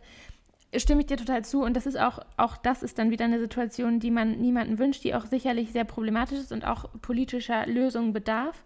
Die Frage ist nur, wie sähe diese, ähm, wie sähe die Situation aus, wenn das dann noch eine Frau wäre? Die hätte es wahrscheinlich noch mal schwerer. Eine Frau Absolut. mit Migrationshintergrund noch mal, noch mal eine andere Klasse. Also da muss man einfach, glaube ich, immer mit einbeziehen. Ähm, dass, dass es da Unterschiede gibt. Die Frage ist nur natürlich immer, also warum ist es dann so wichtig, das so individuell an so jemanden zu adressieren? Ne? Also, weil ich, da denke ich auch, da ist der große Hebel auf jeden Fall politisch und das ist, glaube ich, ganz wichtig, dass man sagt, naja, das, und da, da, deswegen argumentiere ich auch eigentlich dafür, dann muss strukturell was geändert werden und das tut man meiner Meinung nach dann, auch durch politisches Engagement, das an ganz vielen Stellen, wo sowas wirklich verhandelt ist oder verhandelt wird oder zu verhandeln ist, ähm, eher als es so jemanden, wo man denkt, so mit dem hat man wahrscheinlich eher Mitleid, als es da immer wieder ähm, zu thematisieren. So. Ja, und vor allem muss Ja. man auch einfach aufpassen, dass man gewisse politische Maßnahmen nicht so hyper individualisiert. Ja. Mhm. Ne? Also, dass man irgendwie nicht versucht, dann ständig so jede kleine ins Detail äh, oder zu, zu so krass detaillierte Identitätskategorie so einzeln ansteuert und so.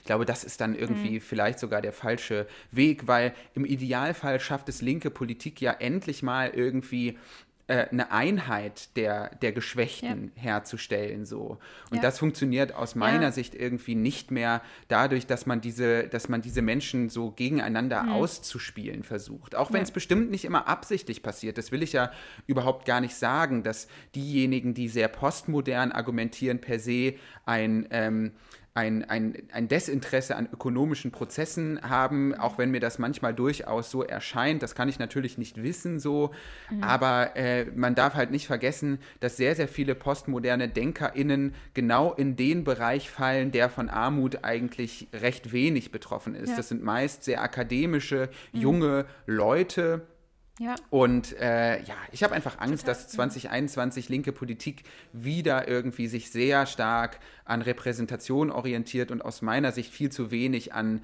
an ökonomischen Fragen. Und das wünsche ich mir einfach. Jetzt kann man ja Total. einfach mal Wünsche formulieren. Ich glaube auch, ne? Wünsch dir was Schönes. Ähm, nee, Ja, also ich genau. glaube total, und ich glaube, ähm, ja, ich glaube, dann ist da vielleicht auch meine Hoffnung, dass man, also ich glaube, so, so das, das übergeordnete Ziel ist auf jeden Fall das gleiche, dass man, ähm, dass man verschiedene Ziele, also das, was du gerade angesprochen hast, erreicht. Ähm, die Frage ist, welchen, welchen Stellenwert da irgendwie Repräsentation hat, ob wir die Repräsentation brauchen, um das erreichen zu können, oder ob wir durch Erreichung solcher Ziele dann auch irgendwie gesellschaftlich nach außen offener auftreten können. Ich glaube aber auch, dass das dieses Jahr das, das die große Frage sein wird. Ne? Also ähm, wie kriegt man es vielleicht auch hin, ähm, ja, für diese linke Politik so zu begeistern und sich auch denen gegenüber offen zu zeigen, die vielleicht das Gefühl haben, das sind halt nur ähm, das ist nur ähm, der akademische Mittel, also die wahrscheinlich Mittelschicht, obere Mittelschicht, keine Ahnung. Ähm, das ist, glaube ja, ich, die große Aufgabe. Ja. Das Irrwitzige ist ja, dass super viele Leute, die sich in, äh, die sich in Internetaktivismus äh, verschanzen, das sind ja alles Leute, die keine Parteipolitik machen. Also ja. aus diesen Gründen habe ich dich ja am Anfang gefragt, ja. weil wenn du natürlich auf Twitter, auf Instagram ständig zu Bekehrten predigst, von denen du tonnenweise Applaus bekommst, ja. dann hast du natürlich gar nicht mehr das Gefühl, dass du noch wirklich Politik machen musst. So. Genau, ich glaube, das ist auch so, das, das ist so ein großes Ding also Politik, ich finde so immer dieses, man muss da hingehen, wo es weh tut, es stimmt halt irgendwie auch ein bisschen, ne?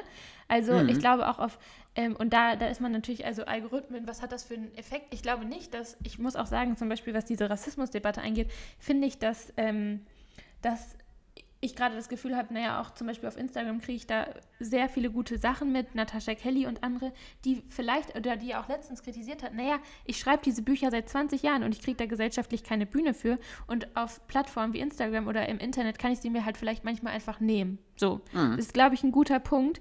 Ich glaube aber auch, dass es da viel, dass es dann immer wieder wichtig ist, auch bei sich selbst kritisch zu hinterfragen, naja, wen, ein, oder wer sind gerade meine Adressatinnen und, ähm, und was bewirke ich damit wirklich? Also ist es das, ähm, geht es da, ah, dazu gab es auch ein gutes Essay, ähm, Haltung. Geht es gerade darum, dass ich meine Haltung zeige? Ne? Also geht es hier gerade wirklich, da ist das so eine Form auch von Selbstdarstellung und sich zu positionieren oder geht es wirklich um diese Position und den Inhalt dessen? Was vielleicht manchmal viel wichtiger wäre. Ja, und ich meine, äh, du weißt das ja besser, noch besser als ich, so aber wenn man dann wirklich mal Politik macht, so, boah, es wird so vieles so uneindeutig. Man muss ja. mit so vielen Ambivalenzen umgehen Total. lernen, man muss Kompromisse machen. Ja. Und also wirklich Politik machen hat mit Internetaktivismus einfach so wenig zu tun. So. Und mhm. ähm, ach ja, das vermisse ich irgendwie so ein bisschen. Vermisse ich auch an mir. Also so diese wirklich finale Motivation, da mal wirklich irgendwie ranzugehen. Muss aber auch wirklich sagen, im, äh, also in Richtung meiner Partei. Ja. Weißt du, ich habe dann jetzt mal letztens irgendwann äh, habe ich also auch im, im Wahlkampf, wir hatten ja jetzt hier in Bochum Wahlkampf Ende ja. letzten Jahres so, und äh, da habe ich auch meiner Partei, der Linken, dann mal so geschrieben, habe denen mal so eine Mail geschrieben und so, mhm. ja, hey Leute, wenn ich irgendwas tun kann, ich habe ja irgendwie dann durchaus eine, eine, künstlerische Expertise, die ich mitbringe, ja. wenn ich euch irgendwas schreiben soll, mhm. eine Rede oder so, sagt immer gerne Bescheid und so.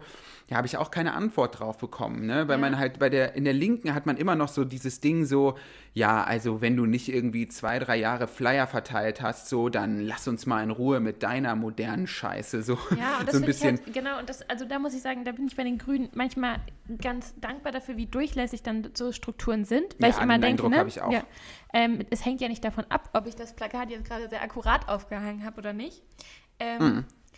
Aber, und, und ich finde es auch so schade, weil zum Beispiel, das ist ja genau dieser Punkt. Also, ich habe auch das Gefühl, und das verstehe ich auch total. Ich meine, ich studiere auch was, was mit dem Bereich zu tun hat. Ich glaube, da ist die Nähe dazu vielleicht da, aber jemand, der sonst auch ganz viel Künstlerisches macht, das ist ja eigentlich total super wichtig für den, für den politischen Bereich auch, diese, diese Verknüpfung oder Verzahnung hinzubekommen.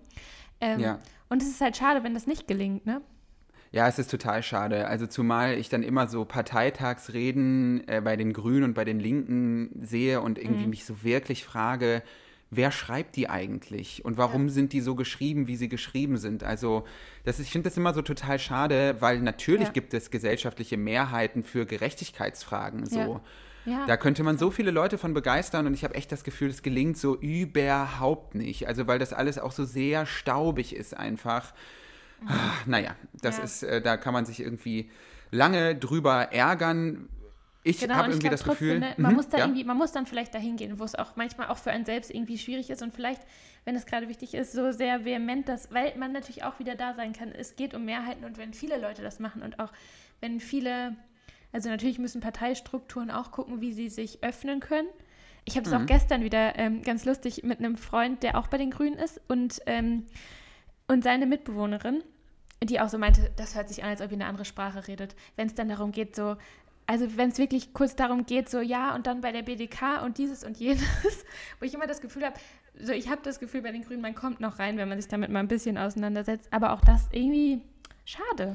Ja, es natürlich spaltet sich das ein bisschen irgendwann dann ab. So gerade Berufspolitik, da finde ich es ja natürlich auch in Ordnung, dass das teilweise dann auch so komplexe Debatten sind, dass die jetzt nicht für, für jeder Mann, Frau äh, ständig irgendwie erfassbar sind. So, das ist ja völlig normal, dass das so ist.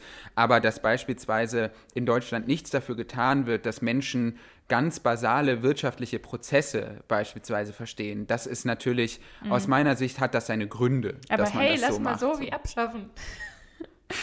Ja, genau, das So ist, boah, ey, ja. ich war so außer mir, als ich das gehört habe, so dass man jetzt den sozialwissenschaftlichen Unterricht abschafft, weil ich persönlich kann wirklich sagen, mich hat das total Ja. aufgekratzt damals in der Schule, so diese, dieser So-wie-Anteil. Ich fand Ja, das total, total. geil.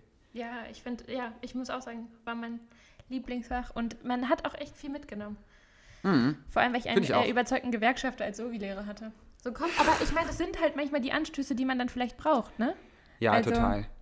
ja. Total. Ja, ja, ja. Ja, gut. Ähm, ich habe das Gefühl, wir kommen so langsam aber auch zum Ende. Wir haben natürlich Ja. auch schon anderthalb Stunden gequatscht. Vielleicht reicht es auch für heute, es sei denn, du hast noch einen, einen Take, den du irgendwie ganz, ganz unbedingt unterbringen willst. Das wäre natürlich auch immer gerne. Ich hoffe, ich habe es schon getan. Ähm, so Ich, ich, ich habe auch den Eindruck, dass, dass wir sehr wichtige Sachen angesprochen haben. Ja, ne, ich glaube auch. Doch, doch. Hoffentlich. Sonst, sonst möge man die auf irgendeinem Wege an uns übermitteln. Genau, das kann man Richtig. natürlich immer machen. Ja. Äh, dieser Podcast funktioniert auch dadurch, dass machen Leute, es machen irgendwie unsere Hörerinnen und Hörer, auch wenn sie durchaus, äh, auch wenn uns durchaus Leute zuhören, auch sehr regelmäßig und sehr stabil Mhm. bleibend. Man kann uns immer Audiokommentare schicken, ähm, Ach, am cool. besten per Mail an info@jeanphilippekindler.com steht aber auch noch mal in den Show Notes, das kann man machen und man kann natürlich auch spenden, wenn man denn möchte und das ist möglich über paypal.me slash Diskursionen. Das kann man natürlich äh, gerne machen, wenn man denn möchte. Das kommt natürlich uns zugute, die wir hier versuchen, irgendwie diesen äh, Podcast so gut es geht und so professionell es geht zu produzieren. Ich hoffe, äh, liebe HörerInnen, ihr habt es gehört, ich habe ein neues Mikro. es wurde so kritisiert, ich wurde so kritisiert, dass ich immer irgendwie ein doofes Mikro habe und dass es mir nicht so optimal ist, der Sound. Jetzt habe ich mir von dem Geld, was da reinkam, endlich mal Hammer. Ja. ein neues äh, Mikro gekauft und wir bedanken uns äh, diese Woche auch herzlich bei Amelie, die uns ein wenig Geld übermittelt hat. Herzlichen Dank.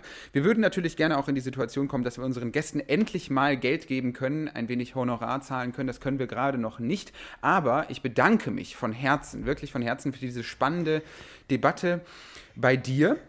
ja. Das war doch wirklich sehr, sehr schön. Vielen Dank für deine Zeit, dass du am Start warst. Und jetzt kannst du gerne noch mal für dich werben Ja, nee, oder für anderes werben erstmal oder für deine mal- Partei werben. Erstmal muss ich das nochmal zurückgeben. Ich habe mich sehr gefreut, dass ich hier sein durfte und wir das diskutiert haben. Und ich äh, glaube auch, ähm, das ist ja auch nochmal spannend, das so von ähm, verschiedenen Seiten zu beleuchten und irgendwie auch äh, herauszustellen, was vielleicht so Unterschiede sind, wenn man da eigentlich, wenn ich glaube, dass wir hier, wir hatten schon gescherzt, dass wir diesen, äh, Log, äh, diesen, diesen Werbeblock hier für, für linke Bündnisse nutzen. Ne? Also wenn man Ja. eigentlich auch eine, eine gemeinsame Vision wahrscheinlich hat.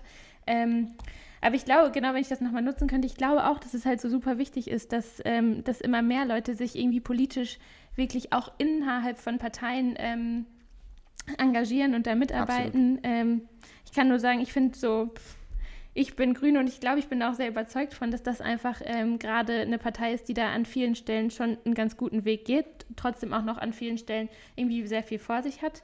Ähm, aber dann das ist das ja genau der richtige Ort, um da hinzugehen und daran mitzuwirken. Ganz genau. Genau. Und vielleicht kann man natürlich auch gleichzeitig äh, der Linkspartei beitreten, um den Grünen so ein bisschen von links auf die Nerven zu gehen. Beides geht übrigens leider nicht. Oder vielleicht auch gut so. Ja, ja, ja, ja, ja. Also ähm. ich, ich wäre für Rot, Rot, Grün immer zu haben, glaube, dass das nicht wahrscheinlich ist im Wahljahr 2021. Aber vielleicht kriegt man ja wirklich noch ein Bündnis realisiert. Es gibt ja genug kluge, kluge Köpfe, kluge Köpfe die mhm. dem äh, politischen äh, Prozess irgendwie sehr skeptisch gegenüberstehen, weil sie sich da nicht so richtig repräsentiert fühlen. Vielleicht kriegt man die ja noch mobilisiert. Aber ja. das soll es für heute erstmal gewesen sein. Wir bedanken uns natürlich ganz herzlich fürs Zuhören und genau. ich sage mal bis nächste Woche. Vielen herzlichen Dank nochmal. Dir auch. Ciao. Tschüss.